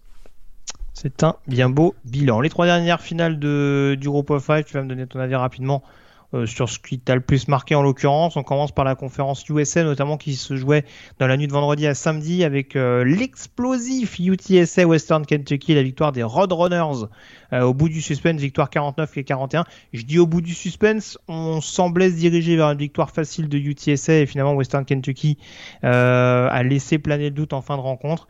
Et puis deux victoires faciles, c'est celle de Utah State dans la Mountain West, euh, victoire 46 à 13 euh, face à San Diego State et victoire également de Northern Illinois dans la conférence MAC, le retour au premier plan des Huskies avec leur victoire 41 à 23 contre Kent State.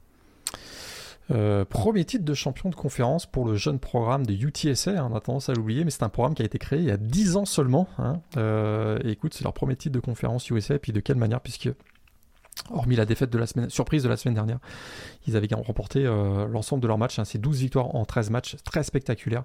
D'ailleurs, Jeff Traylor a été euh, prolongé, hein, le contrat de Jeff Traylor, le coach, Ouais. a été prolongé euh, de, de 10 ans, et puis en fait, on a un contrat de 10 ans, et on a encore vu un excellent Sincere McCormick, vous allez en entendre parler Oui. probablement dans les prochaines semaines, parce que il sera un des running backs peut-être Ah, il, commence, il, commence, il commence à être au moins top 5 de son poste. Ouais, hein, il commence pense. à être top 5 de son poste pour la, pour la prochaine draft euh, NFL et il termine cette finale de conférence euh, USA avec 204 yards de sol avec 3 touchdowns. Vraiment, voilà, ça a été la star de ce match. Et euh, bravo à lui et bravo aux Roadrunners de UTSA. Ouais, tout à fait. Il y a encore des catchs de folie de Zachary Franklin. Enfin, il y a un match de dingue de Bailey Zappi. Je sais pas s'il sera dans ton top 3. Enfin, tu peux peut-être nous le donner maintenant, hein, mais euh, en l'occurrence, les Texas, San Antonio, Western Kentucky, euh, ouf, il Ouais. décoiffait un peu. Tout à fait. Et je vous conseille. Bah, donne-nous du coup ton Bah, top je 3 vous- alors, vas-y. Je vous conseille Alabama Georgia quand même. Gros match, Oui, beaucoup d'intensité. Écoute, c'est un, un- un- un incontournable. Euh, Ah, je, je crois, je crois que Georgia va le regarder cette semaine. Mais pour d'autres Ouais, raisons. ouais, ouais, je pense que ça va tourner pas mal, effectivement, dans les. euh, dans les vidéos. Dans les, ouais, ouais, il y aura pas Mhm. mal de reprises vidéo, à mon avis, sur ce match-là. Donc, Alabama, euh, Georgia à revoir. Baylor, Oklahoma aussi. Oklahoma State, pardon. Euh, ça a été quand même un bon match, j'ai trouvé. Puis, effectivement, UTSA, euh, Western Kentucky, avec bah, notre ami Bailey Zappi. Très spectaculaire, presque 600 yards à la passe encore sur ce match. Alors avant de parler de la chronique draft, on va faire, en profiter pour faire un petit débrief hein, de ce qui s'est passé justement, puisque en l'occurrence généralement le classement du comité des playoffs a lieu le mardi. Là forcément euh, l'actualité était chaude, donc du coup euh, ça a été euh, dévoilé donc dimanche dernier. Et donc j'en parlais tout à l'heure, peu de changements au niveau du top 4, Alabama et Georgia uniquement qui switch de position. Alabama qui passe 1 et Georgia qui passe 3. Euh, Michigan sera numéro 2 et Cincinnati reste donc numéro 4, ce qui nous donnera un Alabama-Cincinnati dans le Cotton Bowl du côté d'Arlington. Euh, d'ailleurs, les deux demi-finales, c'est euh, le jour du réveillon du jour de l'an. Enfin, la Saint-Sylvestre, pour Vendredi. résumer ça grossièrement. Vendredi 31 Euh, décembre, effectivement. Voilà. J'imagine qu'il y a un match à 22h et un à 2h du mat, comme c'est le cas généralement. Je vais euh, pas regarder je au crois niveau que des créneaux horaires encore. tôt. Je crois que c'est à, je crois que c'est à 21h le premier match entre Alabama et Cincinnati et euh, l'autre est à 1h du matin entre Michigan et Georgia. Très bien.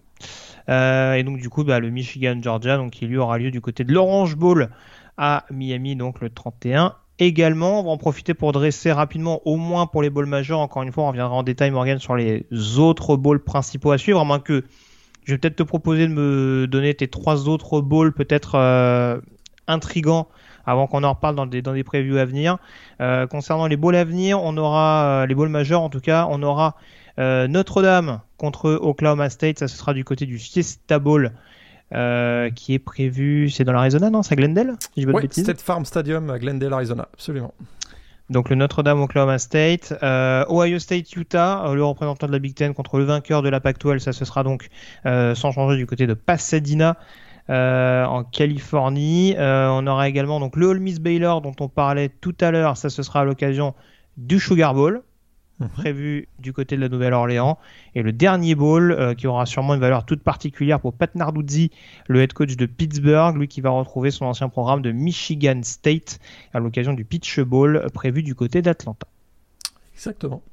Tes trois autres bowls éventuellement qui t'ont le plus intrigué euh, dans la révélation notamment des... de ce qui a été annoncé ce week-end? Il y aura un spectaculaire, ou en tout cas on l'espère, euh, Oregon, Oklahoma. Finalement, c'est Sur- un, Surtout que la Lamo Bowl généralement c'est c'est sympa. C'est ce que j'allais dire. hein. La, la, la Lamo Bowl à San Antonio, c'est souvent gros spectacle sur les dernières années. Je sais pas ce qui se passe. Il y a une espèce de, il, y a, il y a quelque chose qui se passe euh, dans, dans, dans ce match chaque année à la Lamo Bowl. Euh, et effectivement, donc Oregon 14e euh, du, du classement CFP face à Oklahoma 16e. Euh, c'est quand même deux équipes qu'on voyait peut-être en playoff et qui vont, auront peut-être voilà, l'occasion de terminer cette saison sur une très bonne note. On se souvient qu'Oklahoma avait été très spectaculaire l'année dernière en bowl game en, en infligeant une correction à, à Florida.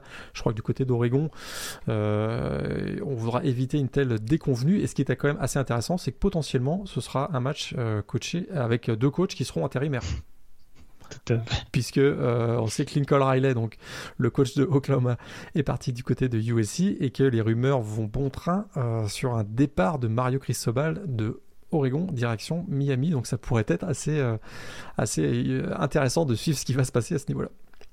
Tout à fait. Un autre match éventuellement que tu as Euh, retenu? Qu'est-ce que j'ai retenu? Il y aura peut-être, il y, a des- il y a quelques matchs entre équipes classées. Il y aura un Wake Forest contre Texas A&M qui peut être intéressant Ouais. au Gator Bowl le vendredi 31 décembre. Et puis euh, peut-être à surveiller. Alors il y aura un, un gros derby, une grosse rivalité, une, ri- une rivalité qui a disparu depuis le à peu près le milieu des années 90. Je sais qu'il y a eu quelques affrontements entre eux il y a, il y a 5 ou 6 ans euh, entre North Carolina et South Carolina. Ce sera du Oui. côté du Dukes Mayo Bowl. Attention, le jeudi 30 décembre. Et alors, tu te souviens ce qui s'était passé au Dukes Mayo Bowl l'année dernière? Bah bien sûr. C'était un match tellement pourri. Tu te souviens, c'est Wisconsin qui avait gagné, si je me rappelle. Oui. C'était un match tellement pourri que le seul intérêt pendant 3 heures, c'était est-ce que, est que la bassine de Gatorade allait être remplacée par une bassine de mayonnaise? Puisque donc euh, Dukes Mayo, Dukes c'est une marque de mayonnaise et le big boss de euh, Dukes Mayo a annoncé hier que oui cette année il y, Oh là aura- là. il y aurait il y aurait une bassine de Gatorade remplacée par de la mayo, ce qui veut dire que le vainqueur va se prendre une douche de mayo. Ça va bien sûr faire rire tout le monde. et on sait pas, peut-être que euh, c'était le- peut-être que ce sera le seul intérêt du match, puisqu'on se souvient que l'année dernière ça avait été assez pitoyable. Et d'ailleurs, si je me trompe pas, euh, le, le trophée avait été brisé dans les, Oui, dans les Par vestiaires Golden Graham. ouais. par Golden, euh, par, euh, par Graham Mertz. Euh, pff, voilà, donc ça, ça peut être peut-être intéressant. Et puis il y aura quand même peut-être à, à noter, euh, il y aura deux matchs le mercredi 29 décembre. Écoute, tu, tu ne pouvais pas imaginer que j'allais pas t'en parler. Le mercredi 29 décembre, Virginia SMU et Virginia Tech Maryland auront lieu au Fenway Park et au Yankee Stadium, monsieur. C'est-à-dire deux On va stades enfin voir du spectacle dans ces deux stades deux stades, deux stades de baseball deux stades de baseball, donc de, Boston et de, et de New York. Et bien sûr, je, je suis persuadé que le CM de TD Actu sera devant le match, devant ces deux matchs.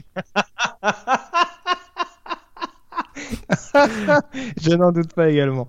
Euh, non, un autre match que j'avais retenu, c'était le petit euh, Arkansas Penn State. Euh, alors, je, je, me permets d'en parler notamment parce que bon, on fait déjà une chronique coaching carousel. On va pas faire une chronique transfert, mais on a appris il y a quelques heures le transfert de Jaden Hazelwood, receveur de du côté d'Arkansas. Alors, bien entendu, il ne jouera pas ce bowl puisqu'en l'occurrence, ce sera pour la en vue de la saison prochaine. A priori, hein, il y a un peu plus de flexibilité désormais en college football.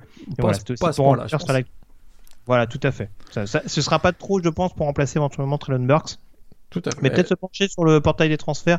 J'ai vu qu'il y avait un, petit Jamir Gibbs notamment qui s'était inscrit. Oui, il y a eu du. Il y a des affaires à faire. Affaires à faire. Il y a effectivement beaucoup, beaucoup d'affaires à, faire cette année. Euh, au poste de quarterback, euh, il y en a énormément aussi. Spencer Rattler, si vous l'avez manqué, inscrit sur le, sur le portail. Il y en a, il y en a beaucoup d'autres. Euh, on, suivra ça. mais il, va y avoir du mouvement. On est vraiment passé dans une ère de free agency du côté du, du college football maintenant. Tout à fait. Euh, pour terminer sur les résultats de la semaine, on passe au playoff FCS Morgan avec les huitièmes de finale notamment de cette semaine, marqués par deux événements. Le premier, tu vas nous en parler peut-être rapidement, euh, c'était la confrontation entre East Tennessee State, classé numéro 7, et Kennesaw State. Euh, Kennesaw State qui pensait bien euh, tenir la victoire avant une fin de match de folie. Victoire 32 à 31 des locaux qui retrouveront North Dakota State, notamment en quart de finale. North Dakota State qui a battu assez aisément Surfern Illinois 38 à 7. Tout à fait. ETSU qui, est, qui était mené, euh, qui a marqué en fait 15 points dans la dernière minute. En tout cas, du côté de Kennesaw State, quelques regrets à nourrir. Quelques regrets à nourrir parce qu'ils ils venaient de gagner 11 matchs d'affilée et perdre. Euh, ils avaient été dominants pendant à peu près euh, bah, tout, tout, le match. Et effectivement, euh, ils prennent un touchdown, il y, a, un onside kick qui est recouvert. Derrière, un autre touchdown avec une conversion à deux points et le score final 32 à 31. ETSU est vraiment passé tout proche de la correctionnelle. Alors, ils ont eu beaucoup de difficultés à défendre contre le jeu au sol de Keneso. C'est une bonne nouvelle parce qu'ils jouent contre euh, North Dakota State la semaine prochaine. C'est ça. Oui, il paraît que ça court pas beaucoup. Ah bah du côté de North Dakota State, écoute, c'est euh, ça a été encore extrêmement spectaculaire. Et on a vu euh, Quincy Patterson, hein, l'ancien quarterback de Virginia Tech, qui a réussi un touchdown de plus de 30 yards face à Southern Illinois, une victoire 38 à 7 du Bison, qui a été extrêmement dominant. D'ailleurs, on va dire que les, les, favoris ont été très dominants pendant cette semaine euh, dans les playoffs FCS, dans ces huitièmes de finale de playoffs FCS. Ouais, tout à fait. Le deuxième enseignement, c'est quand même les difficultés de Sam Houston State. Hein. On, en avait, on avait un petit peu identifié les les soucis relatifs des Bearcats cette saison. Euh, on a beaucoup joué à se faire peur. Enfin, c'est une vaillante équipe d'Incarnate World. Euh, victoire 49 à 42, il me semble, avec un stop défensif en toute fin de match euh, pour les joueurs de, de Casey Killer. Donc Sam Houston qui se qualifie et qui retrouvera en quart de finale Montana State, vainqueur de Tennessee Martin 26 à 7. Effectivement, et Sam Houston reste invaincu à domicile en playoff euh, dans toute son histoire. Ils n'ont jamais perdu un match de playoff à domicile. C'est une stat assez incroyable. Et euh, effectivement, ils ont eu chaud. Ils sont tombés sur un gros Cameron Noir. Dans ceux qui avaient suivi la saison de printemps avec nous, avec euh, Antoine notamment, on l'avait on l'avait découvert ce Cameron Ward qui était extrêmement spectaculaire. Il réussit 5 passes de touchdown dans, dans, cette rencontre face à Sam Houston. On s'en est sorti du côté de Sam Houston grâce à Eric Schmidt et Ramon Jefferson, le, le duo quarterback running back. Effectivement, ils vont jouer face à Montana State qui euh, a fait le boulot face à UT Martin. Mais est-ce que tu as vu c'est ce qui s'est passé du côté de Montana State pendant la semaine? Je ne sais pas, mais les Bobcats ont perdu leur quarterback Matthew McKay. D'ailleurs, si c'était un ancien de NC State, tu te souviens? Mhm. Ils l'ont perdu la veille du match. Et tu sais pour quelle raison? Non. Alors, pas une blessure. Il s'est inscrit sur le portail des transferts. Ah d'accord. La veille du la match. Veille du match. La veille du match contre UT Martin. Alors du coup, on a retrouvé Tommy euh, Mellot, le, le quarterback freshman de Montana State, qui a plutôt bien réussi. Oui, apparemment, il est mobile. Hein. il est, oui, effectivement. Mais c'est quand même assez étonnant euh, de voir que le quarterback titulaire en playoff euh, s'en va. Donc tu vois qu'il n'y a pas finalement que les coachs de Notre-Dame qui jettent l'éponge avant que la saison soit terminée. Il y a aussi les quarterbacks de Montana State. Tout à fait. Bon, je pense qu'on peut dire que Bailey Zappi est une usurpation. Hein. Euh, Eric Barrière, 47 sur 80 contre Montana, ça n'a pas suffi à empêcher la défaite euh, d'Eastern ah, Washington. Victoire 57 à, 41 euh, pour les Grizzlies euh, qui retrouveront du coup, je crois, au prochain tour James Madison, Exact. euh, vainqueur de. Southeastern Louisiana 59 à 20. Là aussi, gros quarterback en face. Euh, Cole Kelly en l'occurrence qui Cole fait 36 Johnson, ouais. 50. Ah oui, Cole Kelly, Non, Cole. Kelly, ouais. Cole Kelly, pardon, de, de Southern. euh, Oui, oui, oui. Louisiana. En, gros- en gros, en gros, voilà, la... alors, je vais pas dire que la défense a eu raison de, du quarterback aussi dans ce match-là, parce qu'en l'occurrence, Montana prend 41 points. Euh, même s'il y a pas mal de points euh, un petit peu marqués sur la fin pour Eastern Washington. Mais en tout cas, côté James Madison et Montana, on a affiché la couleur et on a montré que il y avait quand même de la force de frappe, notamment offensive. Ouais, tout à fait. Effectivement, c'est dans ces deux matchs, hein, les, deux quarterbacks euh, qui, balancent euh, beaucoup. euh, donc, Cole Southern Louisiana et Eric Barrière du côté de Eastern Washington n'ont pas réussi à faire, à, donner la victoire à leur équipe. Il y aura un excellent Montana, James Madison. Un, très clairement, c'est deux équipes qui peuvent prétendre au titre. C'est Pour moi, euh, c'est la fiche d'écart. Ah ouais, c'est l'affiche d'écart, effectivement, je suis d'accord avec toi. Deux, deux, deux très très gros programmes. Et James Madison, qui avait souffert en, euh, au cours de la saison et qui n'avait pas connu une très grosse saison de, printemps euh, également, va beaucoup beaucoup mieux depuis un mois. Et notamment Cole Johnson, donc, euh, qui réussit 5 touchdowns sur ce match. Une très bonne entente avec Antoine Wells, deux joueurs qu'on avait découvert aussi au printemps avec, avec, Antoine. Et écoute, ce James Madison Montana, très très très bon match. La semaine prochaine, on sait que la semaine prochaine, il y aura Army Navy, donc le dernier match de saison régulière dans la FBS. Mais si vous avez l'occasion et que vous voulez découvrir des matchs avec enjeu, bah, je vous conseille énormément ce match entre James Madison et, et. On termine avec le- les deux derniers huitièmes. Euh, ça passe pour euh, South Dakota State hein, qui s'impose de nouveau du côté de Sacramento State. Euh, voilà, on va dire que l'expérience Ouais. a prévalu du Tout côté des, des Jack Rabbits. Victoire donc 24 à 19 et South Dakota State qui retrouvera Villanova au prochain tour qui a gagné un match relativement vilain. Euh, contre les Cross à domicile, victoire 21 à 16. Là aussi, euh, programme avec un peu moins d'expérience du côté de Villanova, même si euh, il y a déjà eu des, des belles épopées, notamment à la fin des années 2000.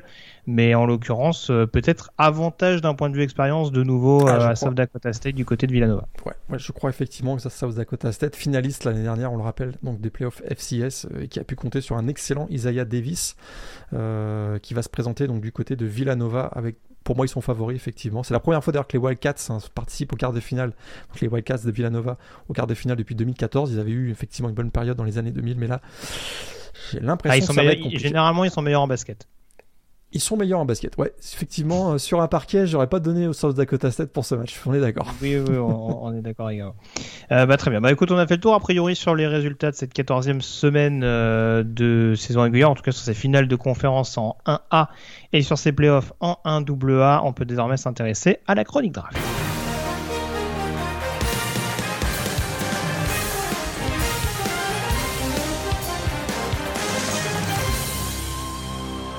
Alors tout le monde ne jouait pas a priori dans nos quintettes respectifs, Morgan, mais est-ce qu'il y a des, est-ce qu'il y a pardon des modifications particulières à apporter au cours de cette semaine? Je vais faire, ça va être assez court parce qu'on arrive là à peu près à un consensus sur un, sur un top 5, mais écoute, j'ai quand même réussi euh, à faire un petit changement.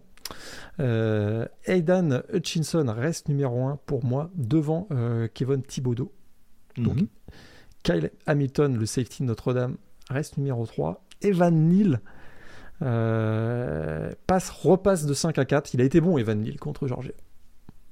Rien à dire. Ouh, ah bah ça, bah à l'image de la. O-line en global, oui. Voilà. oui, Donc là, il mérite tout à fait de rentrer dans le top, dans le top 4. Et puis un joueur dont on a parlé il n'y a pas longtemps, que je fais rentrer dans mon top 5. Écoute, un énorme leader, et on l'a encore vu vendredi soir, il a été très spectaculaire face aux Ducks d'Oregon. Devin Lloyd, le linebacker de Ah, Utah. vrai. Là, je le fais rentrer dans mon euh, top 5. J'étais pas très convaincu par mon Garrett Wilson de la semaine dernière, donc j'ai décidé euh, de rajouter Devin Lloyd, ce qui fait que dans mon top 5, ben, j'ai quatre défenseurs et un joueur de ligne offensive. Ça sent pas le quarterback cette année pour la draft dans, dans le top 5, même si on sait que les franchises NFL sont toujours capables de nous surprendre. Tout à fait. Euh, bah, écoute, je vais aller assez rapidement. Un Hutchinson de Thibodeau, 3 Neal, 4 Hamilton. Donc globalement, euh, bah, on a les 4 mêmes premiers. Euh, numéro 5, il était borderline. Je préfère quand même le mettre sur ce match-là, surtout que il va avoir un test grandeur nature qui arrive dans très peu de temps. Je vais quand même placer un petit Ahmad Gardner en numéro 5, le corner de Cincinnati, euh, qu'on voit excellent en couverture depuis le début de la saison. Euh, qui en plus, on l'a vu, a contribué euh, sur, sur la pression, t'en parlais tout à l'heure. Donc euh, voilà, je suis très intrigué de voir ce que peut donner son duel à distance avec, euh, avec notamment Jamison Williams, les, les deux mobilettes un peu physiques. Ça peut nous donner quelque chose d'assez d'assez intéressant. Donc euh, à voir un petit peu ce que ça ce que ça va donner, mais voilà, ça, ça me paraissait important de le mettre à l'honneur sur ce match-là. Et ce ne sera peut-être pas le dernier joueur de Cincinnati dont je parlerai au cours de cette émission. Ah, Ton joueur de la semaine, lequel est-il? Un joueur dont j'ai déjà parlé, mais que je veux remettre à l'honneur. Euh, un joueur qu'on suit peut-être depuis trois ans à peu près. Jordan Addison. Écoute, euh, je suis toujours. Il n'est pas éligible, Jordan Addison. Il n'est pas éligible. Mais oui, il, a- il en est à sa troisième année. Il est, il est redshirt sophomore, il me semble. Non, bah, il était trop freshman l'année dernière, Morgan. Ah, Alors, je fais... Alors, c'est une terrible erreur. Bah écoute, on va. on va- Mais tu as le droit, parle de Jordan Addison si tu veux, ça nous préparera à la draft Ça- 2023, tu as le ton, droit. ton argument ne, ne me. Je- Ton je argument ne m'arrêtera bon. pas. Ton argument ne m'arrêtera pas pour déclarer ma flamme à Jordan Addison. Écoute, je suis très impressionné par ce joueur. Tu as raison, effectivement, sa deuxième année, pas sa troisième. Euh, très impressionné chaque semaine. C'est tout ce qu'il fait, il le fait super bien. Là, pour le coup, euh, il y a une variation dans les tracés. Euh, je trouve que voilà le, le tri route là, le- l'arbre des, routes, euh, il les maîtrise parfaitement. Et je suis très impressionné par ce joueur. 8 réceptions, 120 yards en finale de conf. C'était, il a formé une formidable paire avec avec Kenny Pickett tout au long de la saison. Et donc, ce sera avec grand plaisir qu'on le reverra l'année prochaine. Donc, Jordan Addison. Bah, en tout cas, voilà, ça, ça montre que voilà, son impact a vraiment été euh, assez détonnant parce que c'est vrai qu'on parle à raison de la transformation de, de Kenny Pickett, même s'il y a d'autres bonnes cibles du côté de Pittsburgh, c'est peut-être pas totalement anodin aussi euh, de voir que cette collaboration euh, euh, permet aussi à Pittsburgh de enfin mettre la main sur le, sur le titre de conférence, ce qu'on n'aurait pas beaucoup parié lors de, lors de l'inscription du receveur du côté de la Pennsylvanie. Donc euh, voilà, T'as as raison, c'est une bonne chose d'en parler. Voilà, même si c'est une petite entorse au règlement, on peut bien s'en autoriser de temps en temps, euh, en l'occurrence. Euh, je vais parler de Cincinnati du coup et encore d'un autre défenseur parce que c'est vrai qu'on parle beaucoup d'Ahmad Gardner, mais il va peut-être falloir parler de Brian Cook quand même, hein, Mhm. parce que euh, en l'occurrence, euh, le safety de Cincinnati, il est excellent depuis le début de la saison et surtout je le trouve extrêmement polyvalent. Euh, très fort en couverture, hyper efficace en plaquage. Il y a rarement des, des, des plaquages qui manquent. Euh, je revérifie, je crois qu'il a 6% de plaquage manqué depuis le début de la saison. Pour un mec qui joue sur le run-stop, quand même, ça me paraît assez notable. Et, euh, et voilà, pour un joueur qui n'a pas non plus une expérience énormissime, parce qu'on rappelle qu'il était uniquement backup euh, l'an dernier. Oui. Derrière, j'ai oublié les noms, je crois qu'il y avait James Wiggins et le deuxième nom m'échappe. Il n'y avait pas un euh, Jarek Forrest? Je crois que c'était, je crois que c'était Forrest également le, deuxième safety euh, qui était parti du côté de Cincinnati et on a l'impression que ça fait quatre ans qu'il est, ça fait quatre ans qu'il est titulaire quoi. Je veux dire, euh, encore une fois, ça peut, ça peut être un joueur surtout euh, hyper intéressant d'un point de vue couverture, mais euh, je pourrais même pas dire parce qu'encore une fois, c'est un joueur qui sait tout faire et euh, autant. Alors, ça vient peut-être aussi du fait que Ahmad Garner, on le sollicite peut-être pas trop parce qu'on connaît la fiabilité du bonhomme, alors que Brian Cook, on le connaissait pas trop. Donc forcément, il crève peut-être un peu plus l'écran encore cette année. Mais pour un joueur qui est senior, il y a une belle classe de safety. Mais je me dis que très clairement, vu la polyvalence du bonhomme, vu, le, vu son volume de jeu, son intensité physique, c'est vraiment un joueur, je pense, qui peut être un- une très belle surprise lors du processus draft. Et pourquoi pas s'inviter au troisième, voire Mhm. deuxième tour, hein, Tout à fait. très clairement. Ouais, ouais, effectivement. Donc euh, voilà, ça me paraissait important de le mettre à l'heure. Je me demande, il, refuse pas un touchdown à un moment donné en plus contre Houston, j'ai un doute. Euh, parce que du coup, euh, j'ai vu beaucoup de matchs en très peu de temps. j'ai tendance à m'embrouiller un peu l'esprit. Mais euh, ouais, non, non, c'est vraiment un joueur qui a, qui, a, qui a un gros, gros, gros volume de jeu et euh, qui va être à surveiller. Deux sacs en plus depuis le début de la saison. Bon, là aussi, c'est pareil, c'est un joueur qui s'est blitzé apparemment. Donc, euh, donc encore À une fois, à surtout. Surtout que c'est pas un joueur qui blitz beaucoup, hein, globalement, Brian Cook. Donc euh, voilà, ça me paraissait important de le mettre à l'honneur.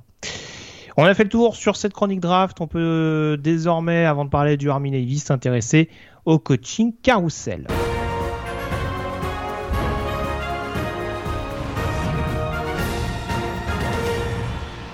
Et le manège continue, Morgan. Euh, Eh oui. on, ne cesse d'avoir des vertiges, la nausée presque pour certains, et je pense que c'est ton cas à l'issue de cette semaine. puisqu'on va parler ah, de la, la, loyauté, la loyauté cette, cette, cette, valeur qui disparaît, monsieur. oui, mais est-ce que la loyauté se paye en dollars? Pas toujours, pas suffisamment, mais manifestement des fois. Euh, on va parler de la situation de Brian Kelly, donc du côté des LSU, euh, événement qui était survenu donc quelques heures après, quelques heures à peine, pardon, après notre euh, dernier podcast.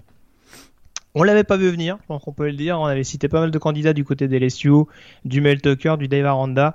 Mais alors tu parlais du timing de, Matt, de Matthew McKay du côté de du côté de Montana State qui s'inscrit sur, sur, le portail des transferts pendant les playoffs. Le timing était assez particulier également quand on sait que Notre-Dame était encore en course pour les playoffs euh, au moment où Brian Kelly euh, a rallié Bâton Rouge.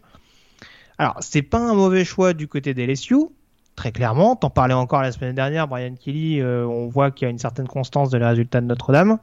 ça a provoqué un autre effet domino puisque c'est du coup Marcus Freeman qui était devenu son coordinateur défensif cette saison qui a été promu head coach pour la fin de saison et donc pour, pour les prochaines campagnes à venir, en tout cas au moins la prochaine.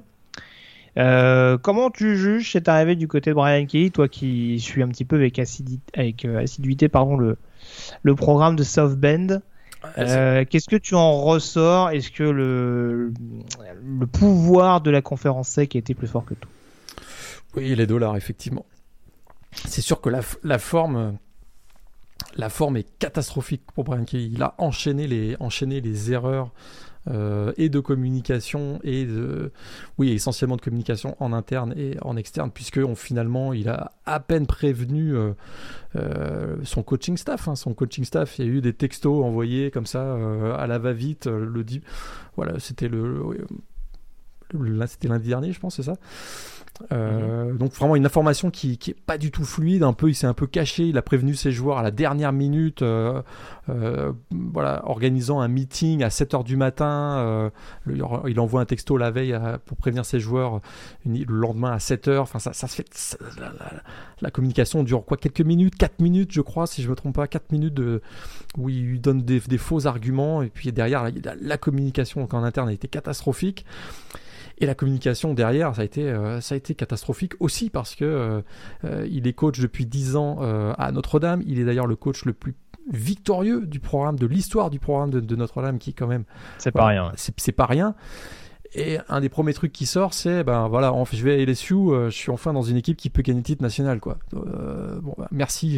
Bon, on se l'a dit en playoff, euh, Notre-Dame quand il y était. Hein, je, je veux pas travailler, je pas te rappeler de mauvais souvenirs, mais, ça veut pas dire qu'il en gagnera plus du côté de LSU. à, chaque fois, je vais te ressortir qu'en demi-finale, quand ils ont été battus, ils ont été battus avec un écart plus petit que l'équipe qui a été battue en finale le match suivant. Donc euh, c'est, ça s'entend, Mais euh, mais c'est effectivement, il a jamais, on, le sait, hein, c'est voilà, c'est ce qu'il a fait à Notre-Dame, c'est très spectaculaire dans la constance. À part cette saison 2016 où il a terminé à 4 victoires si je me souviens bien, mais derrière c'est quasiment des plateaux de 10 victoires chaque année, une constance. Mais il manquait effectivement, il manquait cette petite marche. Euh, mais les, les, les, les les, recrutements successifs des dernières années laissaient entrevoir peut-être cette possibilité qu'ils allaient euh, se, mêler à, la lutte pour le, pour le titre euh, national.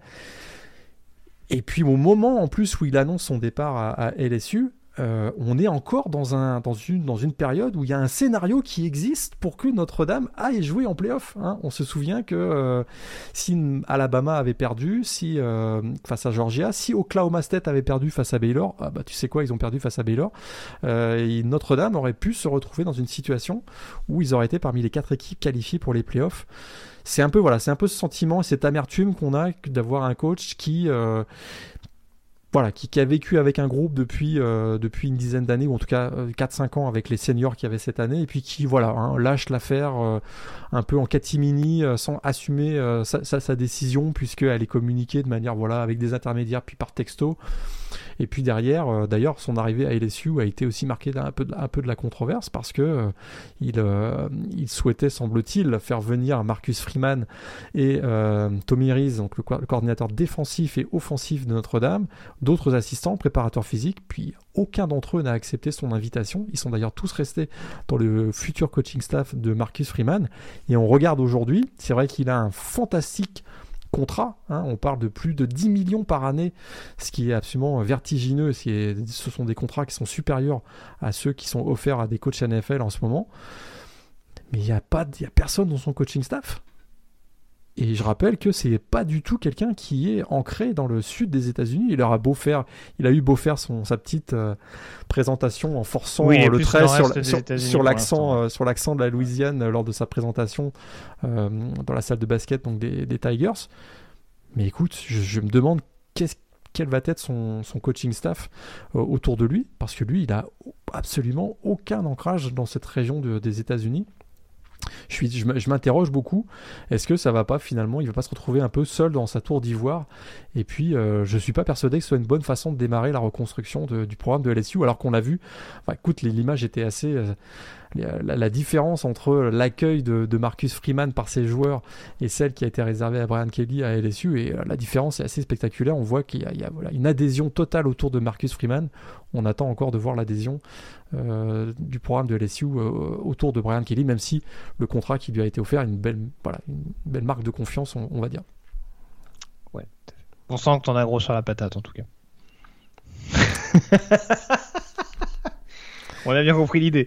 En tout cas, je pense que c'était assez clair. non, mais voilà, en tout cas, pour le coup, euh, c'est sûr que du côté de Notre-Dame, en plus, euh, c'est c'est quand même une grosse pression sur les épaules de Marcus Riemann. Euh, on parle d'un on parle d'un coach qui avait une grosse grosse cote depuis pas mal d'années, qui va peut-être réussir à, assumer cette pression, mais qui est encore coordinateur défensif de Cincinnati il n'y a pas si longtemps que ça. après, tu le disais, voilà, il a réussi à... Oui, oui, voilà il a réussi à avoir une certaine adhésion euh, assez rapidement de la part de, ses joueurs. Donc on attendra de voir un petit peu ce que, ce que ça va donner du côté de Notre-Dame, ce nouveau chapitre.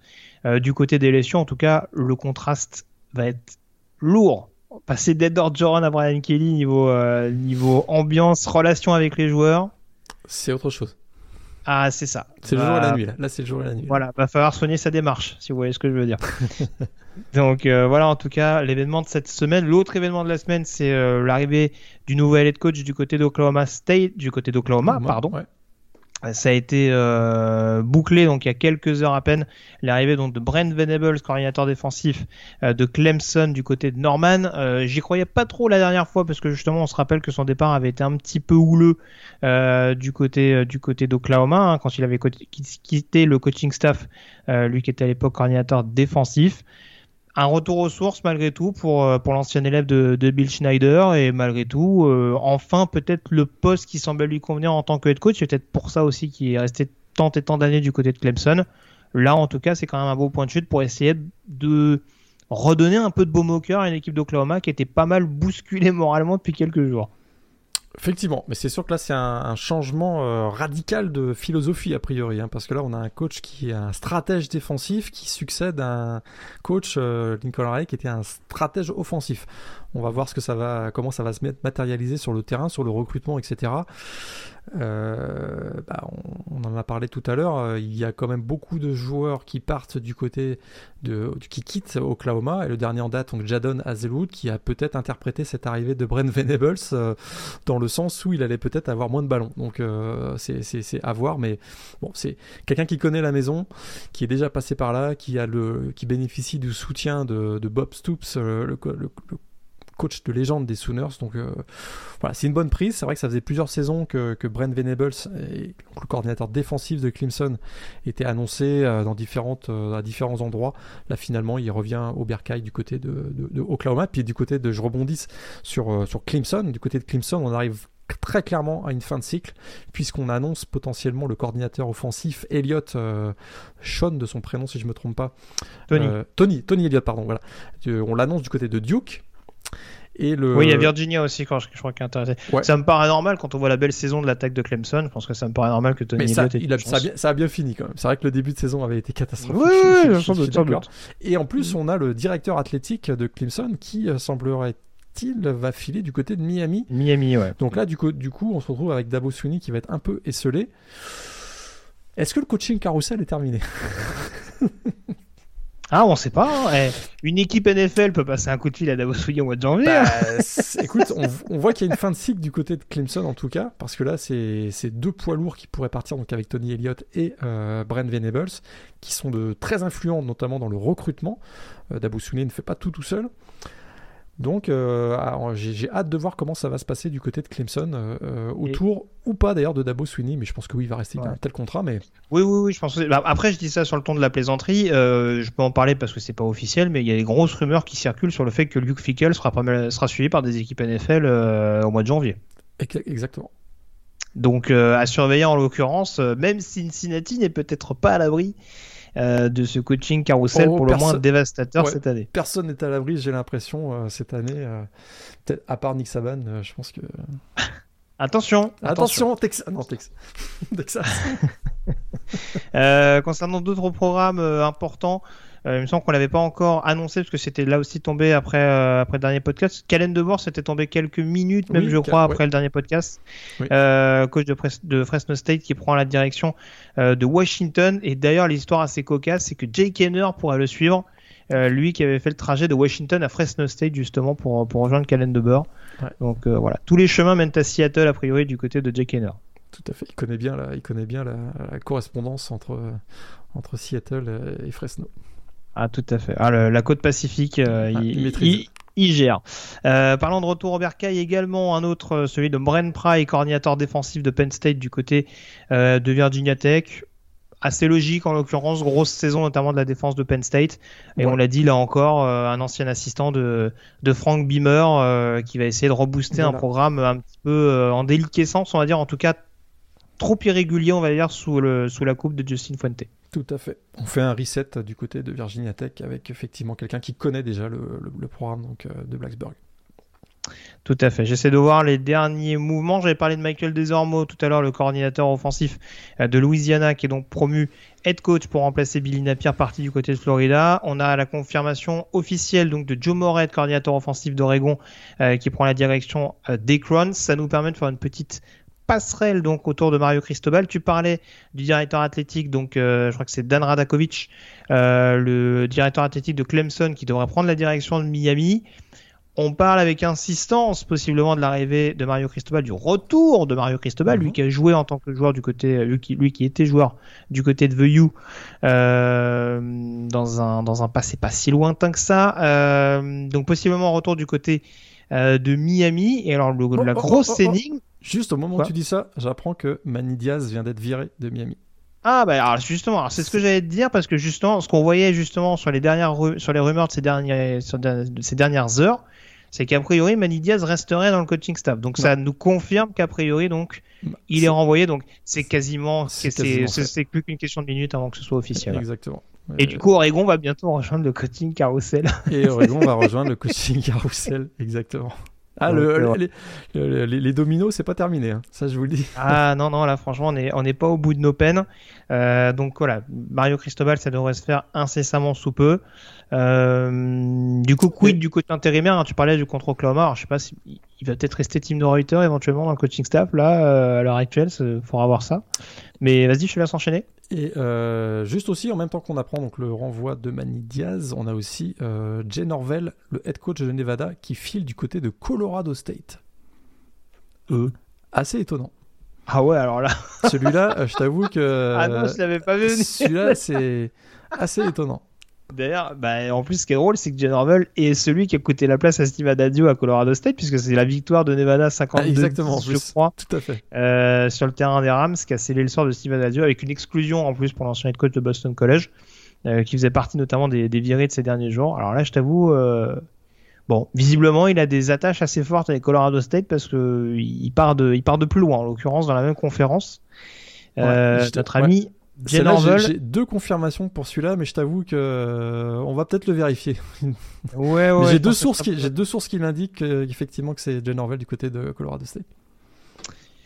Euh, tout à fait. Juste une news que j'ai pas donnée également, c'est Troy qui a trouvé son nouvel head coach, John Sumroll, euh, coordinateur, co-coordinateur défensif euh, du côté de Kentucky, qui prend donc la direction de l'Alabama pour remplacer Chip Lindsay. Et puis donc parmi les news importantes de cette semaine, le départ, le, la démission, on va dire, de Branco Mendenhall du côté de Virginia avec euh, du coup un nouveau un nouvel head coach à trouver chez les Cavaliers. Euh, déception parce qu'en l'occurrence c'était un programme qui continuait de se développer depuis l'arrivée de l'ancien head coach du BYU. Exact, tout à fait, mais pour des raisons personnelles, il semblerait qu'il perdu la passion pour le jeu. Il a été un petit peu critique d'ailleurs sur la transformation du, du college football de ces dernières années au moment de son départ. Il s'est pas gêné pour en parler. il semble qu'effectivement, il est moins de, voilà, il est moins impliqué. il semble avoir voilà, moins d'intérêt et moins la flamme. On sait que c'est quelqu'un aussi qui est euh, très religieux. Il semblerait qu'il ait besoin de passer un peu plus de temps euh, avec sa famille notamment. Donc, euh, il est un peu réac, Branco Mendenhall. je plaisante. Ah bah écoute, chacun ses, chacun ses valeurs, chacun choisit sa, voix. Je jugerai pas en tout cas de mon, de mon point de vue. On est d'accord. Donc du coup, en prenant quand même ton annonce sur Jane Orwell avec des pincettes, ça voudrait dire, et en assumant bien entendu que Mario Cristobal donc, euh, devrait devenir le head coach de Miami incessamment sous peu. On aura donc 7 postes de head coach toujours à pourvoir au moment où on enregistre cette émission, euh, avec euh, notamment Oregon, Virginia, Duke, Fresno State, Temple, euh, Colorado State et Florida International, qui sont les sept postes à pourvoir. Ce qui serait drôle, c'est que Manny Diaz aille à Temple, parce que tu te souviens, tu te souviens comment, ça vrai, comment ça s'était passé. Il leur avait fait un faux plan. Ouais. Il leur avait un faux plan. Il a été coach de Temple pendant euh, une semaine, deux, semaines, c'est ça, avant qu'il file à Miami. Là, ce serait drôle qu'il y aille finalement, quoi. Ouais, je, je, sais pas. On, va peut-être, euh, on a peut-être un peu de mémoire du côté de la. Je pense que oui. Ça, ça n'arrivera pas, mais ce serait quand même très drôle. On est, on est d'accord, on plus à ça près. Hein, ah, on est plus à ça près. Voilà, en tout cas, ce qu'on pouvait dire, on va continuer de suivre hein, euh, ce coaching carousel, même si a priori les principaux programmes ont trouvé euh, leur head coach, même si Oregon, ça va être très intéressant de voir euh, ce qui va, ce qui va advenir dans les, dans les ah prochains bah, jours. Imagine Chip Kelly décide de retourner à Oregon. C'est sûr qu'il est. J'en étais sûr. mais bon, on verra un petit peu ce que ça va nous réserver dans les prochaines heures. Et puis euh, voilà, je le répète, on essaiera éventuellement euh, bah, encore d'intersaison, même si c'est pas forcément pressé. Euh, tout va pas se dégoupiller maintenant, mais voilà, au moins faire un petit point sur les principaux joueurs qui se seront éventuellement inscrits sur le portail des transferts et éventuellement les points de chute déjà connus. On a fait le tour donc sur Scotting Carousel Morgan. On peut terminer avec la preview de la 15e semaine de saison régulière.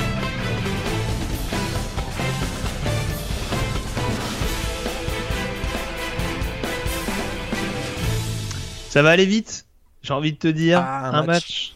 au programme, euh, mais un classique en l'occurrence, le duel entre Army et Navy. Euh, alors on a souvent eu des confrontations euh, globalement accrochées entre les deux programmes, en tout cas assez indécises. Là, a priori, on a quand même un match du côté du MetLife Stadium qui semble promis à Army, mais on n'est pas à l'abri d'une surprise on n'est pas à l'abri d'une surprise. C'est vrai qu'il y a une domination d'Army euh, dans les dernières années dans ce Army Navy game, puisqu'ils s'en sont à 4 victoires sur les 5 derniers matchs, ce qui était assez spectaculaire, puisque euh, Navy n'avait pas perdu un match entre 2002 et 2015 contre euh, Army, mais depuis 2016, c'est une grosse domination donc des Black Knights. C'est vrai que cette année, on a l'impression que on, va, revivre une, peut-être une, cinquième victoire de, de Army sur les 6 dernières saisons. 8 victoires, 3 défaites pour Army cette année, 3 victoires, 8 défaites euh, pour Navy. On a l'impression que voilà, il y a les deux équipes arrivent avec des, dynamiques un petit peu opposées. Euh, mais effectivement, dans ce match joué donc à East Rutherford, le 122e match Army-Navy Game, il y a toujours le facteur météo. Il n'est pas du tout impossible qu'il y ait de la neige la semaine prochaine à New York. On sait que ça peut, euh, voilà, ça peut avoir comme effet de euh, réduire les écarts entre les deux équipes et, euh, pourquoi pas une surprise. Euh, c'est toujours, chaque année, on redit la même chose. Hein. Il y a le match, il y a tous les événements qui sont autour du match. On sait que c'est un, jour où on célèbre le patriotisme américain. On va pas se cacher derrière notre petit doigt. si vous êtes allergique à ça, ah, ne regardez pas. Si vous voulez découvrir d'autres choses ou voilà, quelque chose, un moment qui, qui, est central dans une saison de, de, college football, bah, pouvez vous laisser tenter. Euh, ça joue au sol. Hein. ça, c'est sûr qu'il faudra, faut pas s'attendre d'avoir du, du, grand spectacle dans les airs, mais, euh, mais voilà, c'est toujours, c'est toujours des gros combats. Si vous aimez les gros combats où c'est, il faut se battre et gagner yard par yard euh, jusqu'à jusqu'à l'embut, bah, ça va, vous plaire. A priori, Army sera, sera favori pour ce, match entre donc Army et Navy. Tout à fait. D'ailleurs, pour faire la passerelle aussi avec le coaching carousel, attention Jeff Munken. Ça peut être un nom aussi à surveiller. Il me semble avoir vu notamment du côté de Virginia euh, circuler. Donc euh, ça peut être un un coach un coach suivi de près euh, une fois qu'il aura joué son dernier match. Enfin une fois qu'il aura joué le dernier match de cette saison. à la tête donc d'Army, cherchez le nom, les Black Knights bien sûr. J'allais les appeler les Midshipmen, je pense que j'aurais vexé quelques, quelques personnes. Euh, bah voilà, en tout cas, ce qu'on pouvait dire. Euh, on se retrouve en tout cas incessamment sous peu Morgan pour euh, analyser, notamment pour débriefer euh, certains balls mineurs. on aura l'occasion à se, on aura, on aura lors de cette occasion la possibilité de développer un petit peu, notamment tout ce qui est euh, créneau, horaire, tout ça, tout ça. On vous donnera tout dans le détail avec notamment donc une première partie consacrée donc au, au premier ball euh, à suivre de près. Une deuxième partie euh, consacrée, donc comme d'habitude, plutôt au ball majeur et euh, bien entendu au playoff. voilà, toute vous ne manquerez rien de cette actualité des balls et on attend dans les prochaines heures notamment les suites du coaching carousel, les nouveaux inscrits sur les transferts, les joueurs qui vont dire qu'ils ne participent pas au ball parce qu'il faut se préserver pour la draft. Il y a encore plein d'événements à venir même si ça ne se passe pas exclusivement au niveau du rectangle vert on dira, on fera plutôt la liste de ceux qui vont participer à des balls peut-être. Ce sera, sera, plus rapide. Oui, ça, oui, c'est ça, ça. en tout cas, oui, sur les prospects euh, attendus à la draft, ça, va, être un peu plus rapide. On est d'accord. Tu compteras pas Jordan Edison dedans, du coup? Je ferai bien attention cette fois-ci. bon, merci encore Morgan. Et puis, euh, bah, écoutez, d'ici là, passez une très bonne semaine avec plein de rencontres NCA. Salut à tous. Salut à tous.